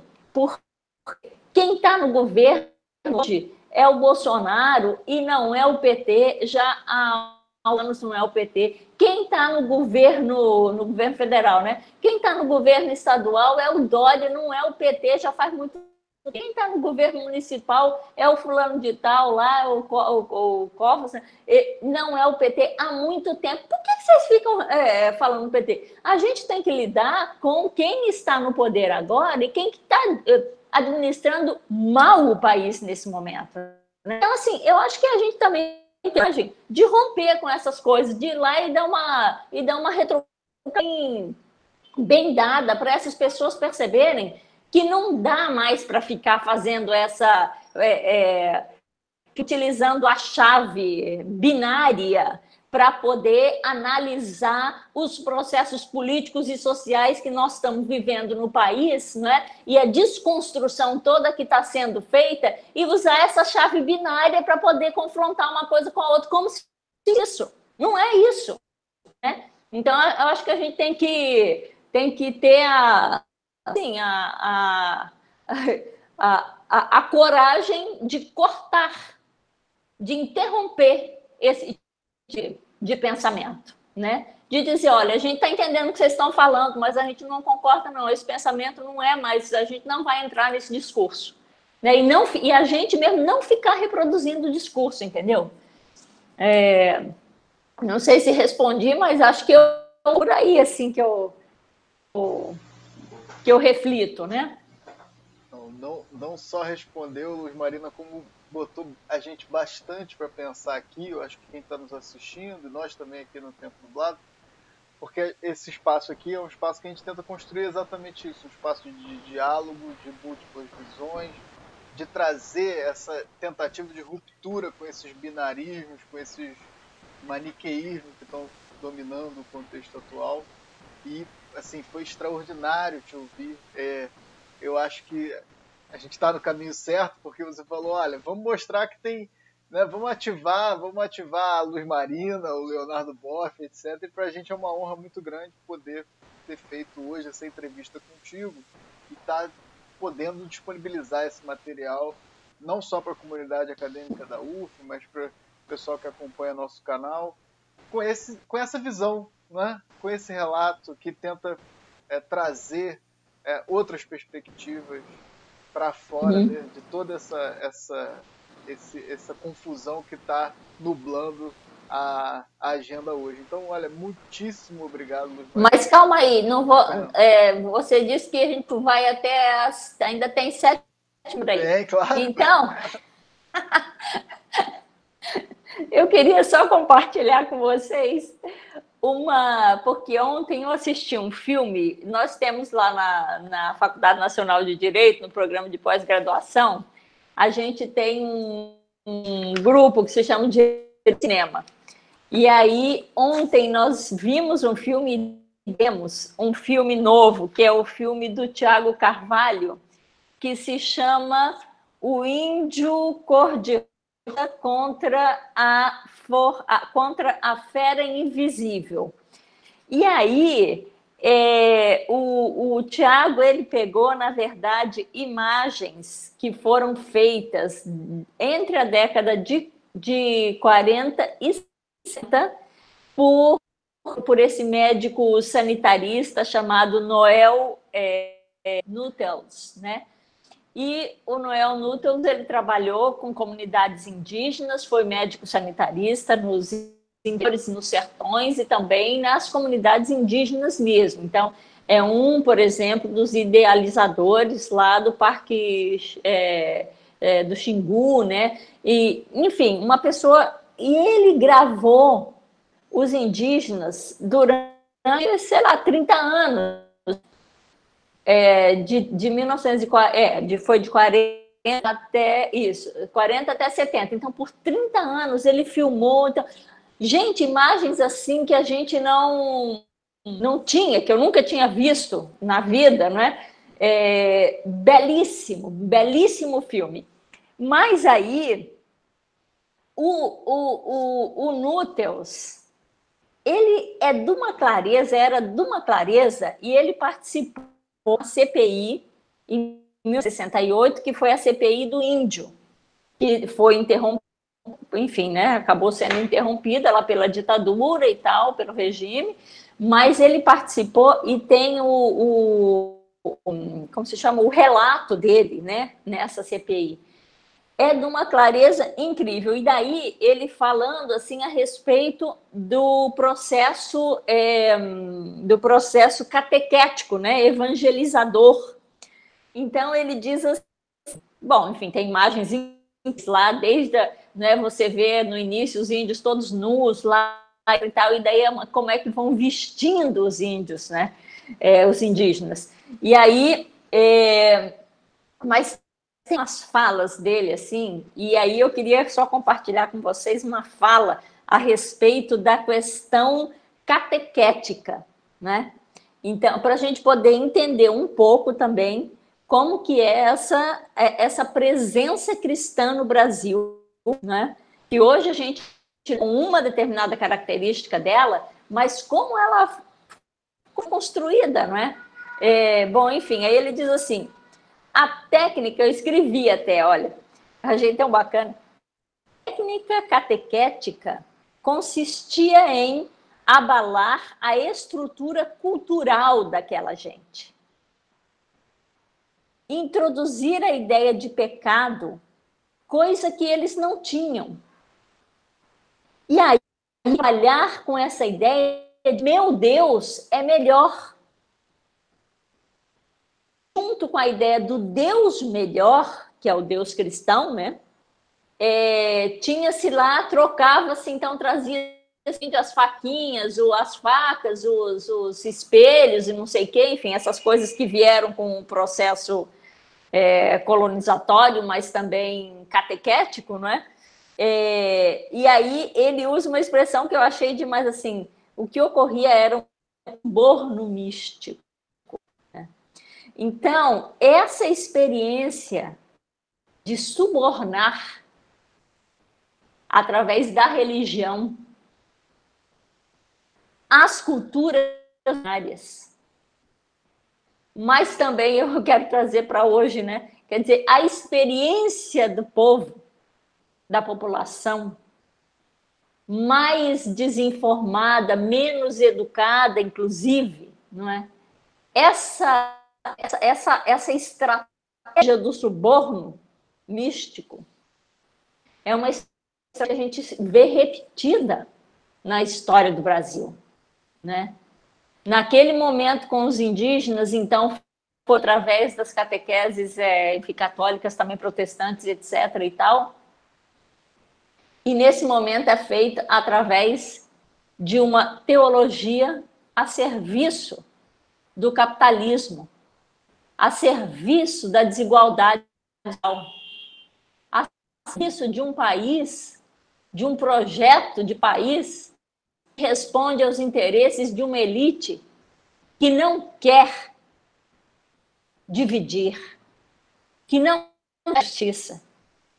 Não quer justiça social, não quer justiça de gênero, não quer justiça étnica, ou seja, não quer uma sociedade igualitária então, eu acho que é importante para nós, né, que estamos aqui nessa tarde, mas para todo mundo, mas a gente tem que pensar, a gente tem que se lembrar, a gente tem que se apossar da nossa história, a gente tem que aprender a história para poder construir os mecanismos de resposta para esse projeto elitista e desigual que é o projeto que vem no bojo dessas igrejas neopentecostais hoje, né? E desse cristianismo ultraconservador de direita. Então, as pessoas que acreditam que esse discurso, essa fórmula que o Bolsonaro tem, Deus acima de tudo, como que é? é, é não, como que é? é o Brasil acima de e Deus acima de todos, é uma fórmula enganadora. É uma fórmula de preservação do que há de pior. É uma fórmula para preservar a desigualdade social e a injustiça. E a gente entender a nossa história, aprender quais são esses recursos que estão por trás desses discursos, para a gente poder retomar a democracia no país, retomar o Estado laico da maneira como ele foi pelos nossos antepassados, né? Hoje em dia, esse pessoal diz, eu sou protestante. Protestante coisa nenhuma.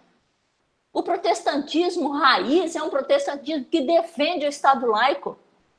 A separação entre o Estado, o, né, as coisas do Estado e as coisas que são da igreja, que são espirituais. Então, assim, eu acho que é, é, é uma alegria estar aqui e, e a gente precisa ajudar, na verdade, nós todos que somos líderes, professores, é, enfim, é, pastores, é, sei lá, dançarinos, dançarinas, a gente, a gente, que é tudo que. Né? A gente precisa ajudar nosso, nosso público a entrar de novo com esses valores que são valores humanos, que são valores de integração com a natureza, que são valores de solidariedade, de amor, né? Um pouco isso. Agora, agora eu acabei passando um minuto do tempo, você viu? o tempo é todo seu, Marina. Aqui já falei, você, a gente só termina o programa quando você disser que terminou. É, a gente tem o, o último bloco Luiz Marina, que é o bloco de dicas culturais. A gente faz as nossas considerações finais e dá dicas culturais. Você, de certa forma, já abriu esse bloco, já deu uma dica de filme. Se você pudesse repetir o nome do filme para o pessoal de casa poder é, anotar. E tá. abro de novo para você, se quiser dar alguma outra dica cultural e fazer suas considerações finais, fique à vontade. É para eu fazer isso agora? Tá Ou vocês vão falar primeiro? Não, pode ah. você. Ah, eu mesmo, tá. Então é assim, olha, do filme é o de Rosa contra a Fera Invisível. Tiago é, Tiago Carvalho, que é o diretor. E foi apresentado, está sendo apresentado, uh, não, está sendo lançado agora. Tanto que ele, inclusive, perguntei se, ele, se o link não é, que ele disponibilizou para nós ontem, para o nosso grupo, assistirmos o filme, ia continuar, e ele disse que não, por enquanto não. Que é, é não, não ia continuar disponível, está sendo mostrado, está lá no cinema, e depois vai ser lançado, né? E, sei lá, é, comercialmente ou nos cinemas, não sei. Mas, enfim, de qualquer maneira, é um filme que acho que é muito importante de ser visto. Ótimo. Super obrigado, Luz Marina. Agradeço muito. Abro, foi muito bom mesmo. Tô, tudo que você falou ressoou profundamente em mim. Pensei sobre muitas coisas, inclusive em sala de aula é, é, dessa semana. É, acho que vou dar minha aula agora à noite imbuído de um espírito muito mais paciente, mais aberto ao diálogo, graças a esse diálogo que a gente teve aqui hoje. Abro aí para Andrés suas considerações finais e suas dicas culturais. Bueno, antes que nada, este, se escuta bem porque como ontem eu fiquei paranoico de ontem, André. Então, que ontem não, não me funcionava o microfone. Mas, Luis Marina, eh, um amor, eh, realmente as palavras é muito mais, este, são um tipo de abraço, escutar, então realmente não só é conhecimento, é afecto, é, é tudo que está de ausente este, nos discursos hegemônicos hoje em dia. Então, realmente é um prazer te escutar e aprender com você. Espero que seja a primeira vez de muitas poder escutar. Eh, com relação, eu gostaria de perguntar muitíssimas coisas, mas, que dar aula, então, este, mas, mas, mas bom, tentando ser o objetivo para, para colaborar com dicas culturais, é na verdade, mais que uma dica cultural, é uma mistura. 17 de, de, no, de outubro, fue un sábado de Guayo, fue un día peronista. Como argentino, você tem dos tipos de argentino, o argentino que es peronista, o argentino que no sabe que es peronista. Entendeu? Então, o Día Peronista tiene que ser festejado por todos, los que odian o que no odian, todos. Y para festejar o, Día Peronista, no porque eu seja peronista, eu nunca deixei de ser peronista, mas para, para, para festejar o Día Peronista tem un artista de tango, ¿no? Se llamamos a trazer o tango, que era una música en los 40 era muy importante, desde final de otro século, mas y tiene un autor que fue un cantante ¿no? de, do himno peronista, la marcha peronista, que él ficou tan conocido por la marcha peronista que dejaron de escutar o referenciar él como un actor y roterista. Mas eu aconselho entrar Hugo del Carril, escuten los tangos de él, es muy bom, es un tanguero peronista raíz, tanto fue así que un mismo Perón pidió para Eli cantar a marcha peronista y Eli faló para Perón, Perón, ninguém va a lembrar de mí por cómo cantaba, todos van a lembrar de mí la marcha peronista. Entonces, como fue el 16 de, de vamos a lembrar Hugo de Carril que tiene varios filmes, tiene varias canciones, entonces pueden entrar, asistir o escuchar. Un placer estar juntos y vamos para Frenchy. Un mundo a veces está nublado, mas o sol sempre sai. Um abraço grande. Obrigado, Andrés. Lício, considerações finais e dicas culturais. Bem, em meu lugar, agradecer a Luz Marina. Realmente foi uma tarde muito boa, né, de conversa, de aprendizagem e de a maneira como você traz, né, todos esses assuntos de uma maneira leve, mas também muito assim firme, né? Tipo assim também na, na, na assim na como isso pode ser tratado assim, né, no, no, no, social, né, que é um pouco o desafio que todos nós temos, né, quer dizer, como que a gente vai dialogar, né, de, de, a respeito dessas questões, né. Então, acho que traz muitas muitas contribuições nisso, né. Então, para a gente é muito importante estar fazendo esse diálogo. É, essa semana, eu não sei se estão acontecendo com você, mas as semanas estão passando cada vez mais rápido, né? Não sei se contém virou isso, né? De, de muitas é, muitos programas, então quando a gente vê já passou uma semana. Então, e eu, bem, meus podcasts aí, é, começou a nova temporada do 37 Graus, que é um podcast de, ciência, né? Mas é muito bem feito, é feito pela Bia Guimarães, pela Sara Zobel. E aí o tema dessa temporada é o tempo, né? Então teve o primeiro episódio, eu fiquei esperando Teve o primeiro episódio, foi dia 13, era para ser um por semana, agora não sei se é um a cada 15 dias, sei que fiquei esperando dia 20, não saiu mas o primeiro foi sobre a questão do tempo. É, e está bem interessante. Eles têm, as outras temporadas são muito legais. Teve uma sobre epidemias, teve uma sobre. É, uma que falou sobre alimentos, sobre milho, outra sobre. É, é bem interessante. Então eu, eu, recomendo 37 graus. É um dos podcasts aí mais, mais bem produzidos aí que, que eu tenho acompanhado. É isso aí. Valeu. Valeu, Lício. Bom, é, minhas dicas também quero agradecer imensamente a Luz Marina, dizer que foi uma alegria muito grande recebê-la aqui, uma honra também. Acho que o nosso público, pessoal no chat, Luz Marina, está enlouquecido, né? A gente teve uma, uma interação muito grande, está todo mundo muito empolgado com, com, com, as suas falas, mandando aqui saudações. Então agradeço todo mundo no chat. Eu tenho duas dicas hoje. É, eu gosto muito de recomendar música, né? Sexta-feira, então depois do, do, do, acabar o expediente, vamos relaxar um pouquinho, ouvir um pouquinho de música. Hoje é aniversário do Pelé, de 80 anos, e eu vou recomendar aqui. Eu, na verdade, eu tenho CD, ninguém ouve mais CD, mas quem puder procurar. É um, um, uma coletânea Elis 20 anos de saudade. É uma coletânea de compactos quando fez 20 anos da morte da Elis a Universal é, organizou essa coletânea que tem vários compactos da Elis Regina, várias gravações raras e tem duas faixas de um compacto que, que se chama Tabelinha, que é Elis Regina e Pelé. Cantando composições do Pelé, o Pelé cantando. Então é uma coisa surpreendente. Procurem é muito incrível essa faceta aí. Dois gigantes né, da nossa cultura juntos para uma sexta-feira não é nada não é nada mal. E eu sempre pego carona nas lives da Tereza Cristina. Essa semana a Tereza Cristina ficou um dia sem fazer live. Eu falei: olha, o Brasil suporta tudo, menos que a Tereza Cristina pare de fazer lives durante essa pandemia. Acho que aí a entropia não aguenta.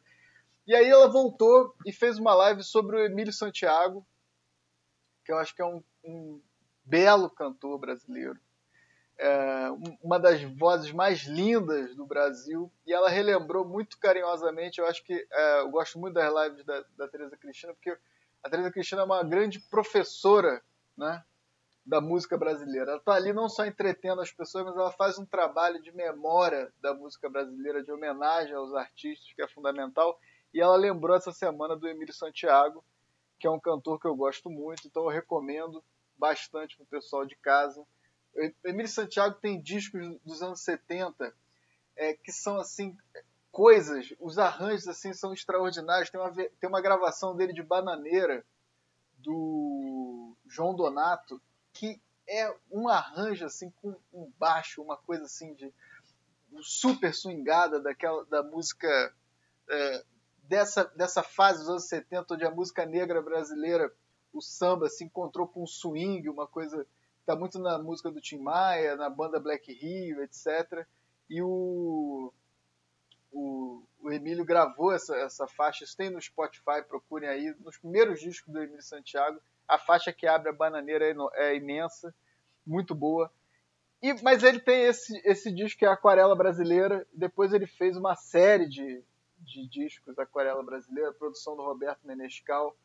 É, tem vários pupurris, onde ele mostra, é um disco dos anos 90, se não me engano, deixa eu só confirmar aqui, é um disco de 88, na verdade, onde ele, depois ele fez uma série, Aquarela Brasileira 1, 2, 3, e essas são aquelas músicas que as nossas avós, tias, gostam de ouvir, gostavam de ouvir no domingo, no almoço com a família, é puro pura beleza, o, o, o cuidado, o carinho que o Emílio Santiago tem, é, a fineza na colocação da voz. É, é uma música assim que é puro deleite. O tratamento que ele dá para as obras que ele traz aqui nesse disco é muito, muito, muito fino, muito acabado. Então é um disco que você só, só tem bem-estar ao ouvir essa voz belíssima de um grandíssimo cantor brasileiro. Gente, é isso. Luz Marina, mais uma vez, abro para você se despedir do nosso público e agradeço imensamente sua participação. Olha, eu que agradeço muito, uma alegria enorme estar com vocês nessa tarde. Obrigada a todo mundo que acompanhou a gente né, nessa uhum. conversa e muito obrigada a vocês. E, de fato, o tempo às vezes é nublado, mas tem sempre sol por cima das nuvens, então a gente tem que ficar uhum. firme aí e seguir. Pessoal, muito obrigado. Um abraço a todos. Abraço. Grandíssimo também. final de semana para todo mundo e até semana que vem. Abração. Encerrando tchau. a transmissão. Tchau, tchau. Tchau, tchau.